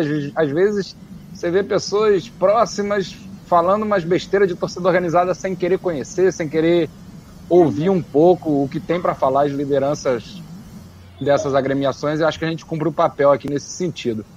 Agradecer muito, acho que ficou claro é, que tem uma questão política muito forte envolvendo as torcidas organizadas, né? As torcidas organizadas que se reconhecem enquanto ator político, se reconhecem enquanto movimento social, se reconhecem enquanto é, é, instituições que têm responsabilidade, inclusive com a política macro do país, né? Uma coisa assim ficou muito marcada nessa conversa, né? As falas dos três é, se responsabilizando, né? Como, como um movimento social mesmo. E acho que essa parte final também de da gente pensar como que, que as torcidas organizadas podem vir a ter um pouco do brilho que tiveram na década de 90, no início dos anos 2000, na década de 80 também, muito forte, né, na questão da, da participação nas arquibancadas, nas festas, sabendo que toda a criminalização, todas as dificuldades, proibições são algo que a gente tem que enfrentar, mas também encarando as contradições e as dificuldades políticas que a gente encontra dentro das próprias torcidas organizadas, e aí os nossos três convidados sabem muito melhor que eu, é, mas, mas que também são algo presente e que se vinculam com o tema é, de violência, que evidentemente, como muito bem colocado aqui, não é algo que cresce nas torcidas organizadas, é algo da nossa sociedade, mas que é interessante da gente estar tá colocando esses debates serem, serem feitos, né? Acho, acho que um, um futuro mais ou menos recente, em que as torcidas têm uma festa mais vibrante nos estádios de maneira organizada, não é um sonho impossível, não é uma viagem. Acho que a gente tem que ter isso como horizonte. Agradecer mais uma vez e estamos aí para debater esse tipo de coisa e outras mais. Maravilha. André ou Lula? Aí vocês definem quem quer falar primeiro e quem quer fazer o grande final. André, quer terminar? Vai eu então, vai eu. Queria agradecer o espaço aí, né? Queria agradecer ao professor, ao, ao Rodrigo, ao Gustavo, Neguirei e Lula. Acho que foi uma noite bacana para a gente poder discutir, pontuar algumas coisas, né? Eu acho que as torcidas ela tem um papel fundamental no país. É, hoje, poucos movimentos sociais no país têm a, a mobilização é, e a pluralidade que existe dentro de uma torcida organizada, entendeu? Então acho que a gente tem que é, utilizar isso. E eu, eu, espero que a imprensa ela dê um pouco mais de, de visibilidade para a gente, de voz para a gente, né? De conhecer mesmo, de ir a fundo, de entrevistar, de procurar saber a história, não só de criminalizar. Mas eu espero mais ainda que o clube ele reconheça a torcida, né? Eu, eu concordo com a frase do Minduim, né, que a torcida ela só vai é, se restabelecer através da política, mas para mim a, a torcida para se restabelecer a principal política será dentro do clube, porque se seu clube te marginalizar não adianta que o resto vai te marginalizar também. Então, enquanto o clube não reconhecer a torcida, enquanto o clube não chancelar a torcida ali, a gente vai continuar sofrendo na mão da imprensa, na mão da polícia, na mão do Ministério Público, né? Porque o clube e a torcida faz parte do espetáculo, né? O, o resto é, faz parte de é, organizar ou de fiscalizar, entendeu? Não faz parte do espetáculo efetivamente. O que faz parte do, do espetáculo efetivamente é o clube e a torcida. Então, isso tem que ser reconhecido. Então, é isso. Vou deixar um abraço para todos aí que nos assistiram. Quando tiver mais alguma coisa aí, estou à disposição. Obrigado de verdade. Valeu. Pode deixar. Oh, André, fica atento aí que acho que em breve a gente vai fazer um, um programa sobre é, o estádio do Palmeiras. Não vou falar o nome atual, porque isso ofende muito palmeirense, mas eu acho que é importante porque é uma, é uma série de, de transformações ali eu acho que é a melhor forma que a gente tem no Brasil de pensar como o estádio vai muito além da arquibancada, né? também é a rua, também é o trajeto, né? Nossa vida de estádio também é isso. No caso do Palmeiras, eu acho que é o mais importante explicar, né? Os caras também vão começar a perseguir as torcidas do lado de fora, né? Como fizeram com vocês e explica muito. Então, em breve, você, que bom já ter no seu contato, sua disposição para estar de volta aqui. Então, o Barnes também já fica ligado, bota na nossa agenda lá e vai discutir essa discussão, essas paradas todas. Valeu? Lula, fica à vontade. Valeu. Bom, eu queria agradecer o espaço, é, o convite de Irlan e os outros dois parceiros aí do, na bancada, parabenizar pelo, pela iniciativa, é, agradecer, parabenizar também ao André e ao Wallace pela discussão de alto nível. E é isso aí, galera. Tentar botar na cabeça dessas pessoas que ainda ficam achando que política não pode se misturar quando, quando é conveniente, porque quando a gente olha hoje para um estádio, vou dar um exemplo do maior, maior templo do futebol brasileiro, que é o Maracanã, e a gente vê um jogo com 50, 40, 50, 60 mil pessoas no estádio que dava 110, 120, 130 mil pessoas é, de povão, e você vê a diferença dos frequentadores, a gente tem que entender que isso é política, né? Os pobres não estão podendo mais ir para o estádio, não é barato, é caro, isso é política. A gente está podendo, é, tendo dificuldade de se expressar nas arquibancadas, isso é política. A gente está proibido de entrar em determinados estádios, de colocar as nossas marcas, isso é política. A gente é perseguido por Ministério Público, por Polícia Militar. Muitas vezes a gente dá ousadia, mas isso também é política. Então a gente tem que parar de pensar essas coisas, é, tirar um pouco é, é, essa questão dessa discussão de, de esquerda e direita e, e tentar é, enxergar o que realmente está acontecendo no país. Não é, não é a questão, não é o PT contra o PSDB, não é o PCdoB contra o Novo é, todo um país, todas as pessoas que defendem e apoiam a democracia contra um grupo de fascistas lunáticos. A, a discussão é essa. E a gente aí não quer mudar a cabeça de ninguém, como já tinha colocado, é, dificilmente essas pessoas que estão do lado de lá até hoje vão mudar. Então, basicamente é isso. Agradecer o espaço, agradecer e parabenizar a todos pela discussão de alto nível. Espero poder ter contribuído aí e parabenizar e agradecer a galera de casa aí que estava no chat e está até uma hora dessa com a gente. Obrigado. Senhores, muitíssimo obrigado por essa oportunidade. Foi uma imensa honra realizar esse, essa conversa extremamente frutífera. Eu acho que o pessoal que assistiu, quem vai assistir depois, muita gente só assiste depois e vai ouvir no podcast também. Certeza vai valorizar muito que isso volte a acontecer e essas iniciativas, sem dúvida. É, dá um recado, amanhã essa semana a gente inventou de fazer um monte de live, né? Foi, fez uma maluquice, mas até Barnes deu um toque. Ele chamou de obesidade informacional. Achei genial esse tema aí.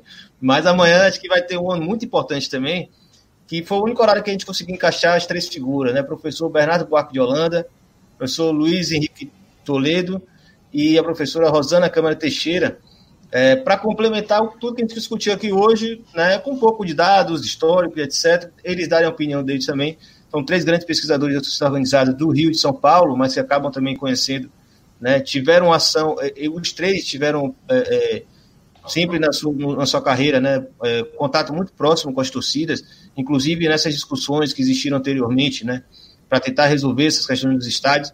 É, então amanhã é um papo basicamente um complemento do que aconteceu hoje. O horário não é bom, é três horas da tarde, muita gente não vai poder assistir, mas pode ver depois, não tem problema. Até porque amanhã é dia dos namorados e a noite de uma sexta-feira, dia dos namorados, meu amigo. Promete demais para muita gente, né? Convenhamos, estar todo mundo meio ocupado. Mas é isso, foi demais. É, duas horas e vinte de conversa, passou voando, foi sensacional. Fica aí a porta do Nova Bacada aberta, espero que vocês também fiquem à disposição da gente para outras conversas. Abração, até a próxima, irmão. Valeu. Valeu.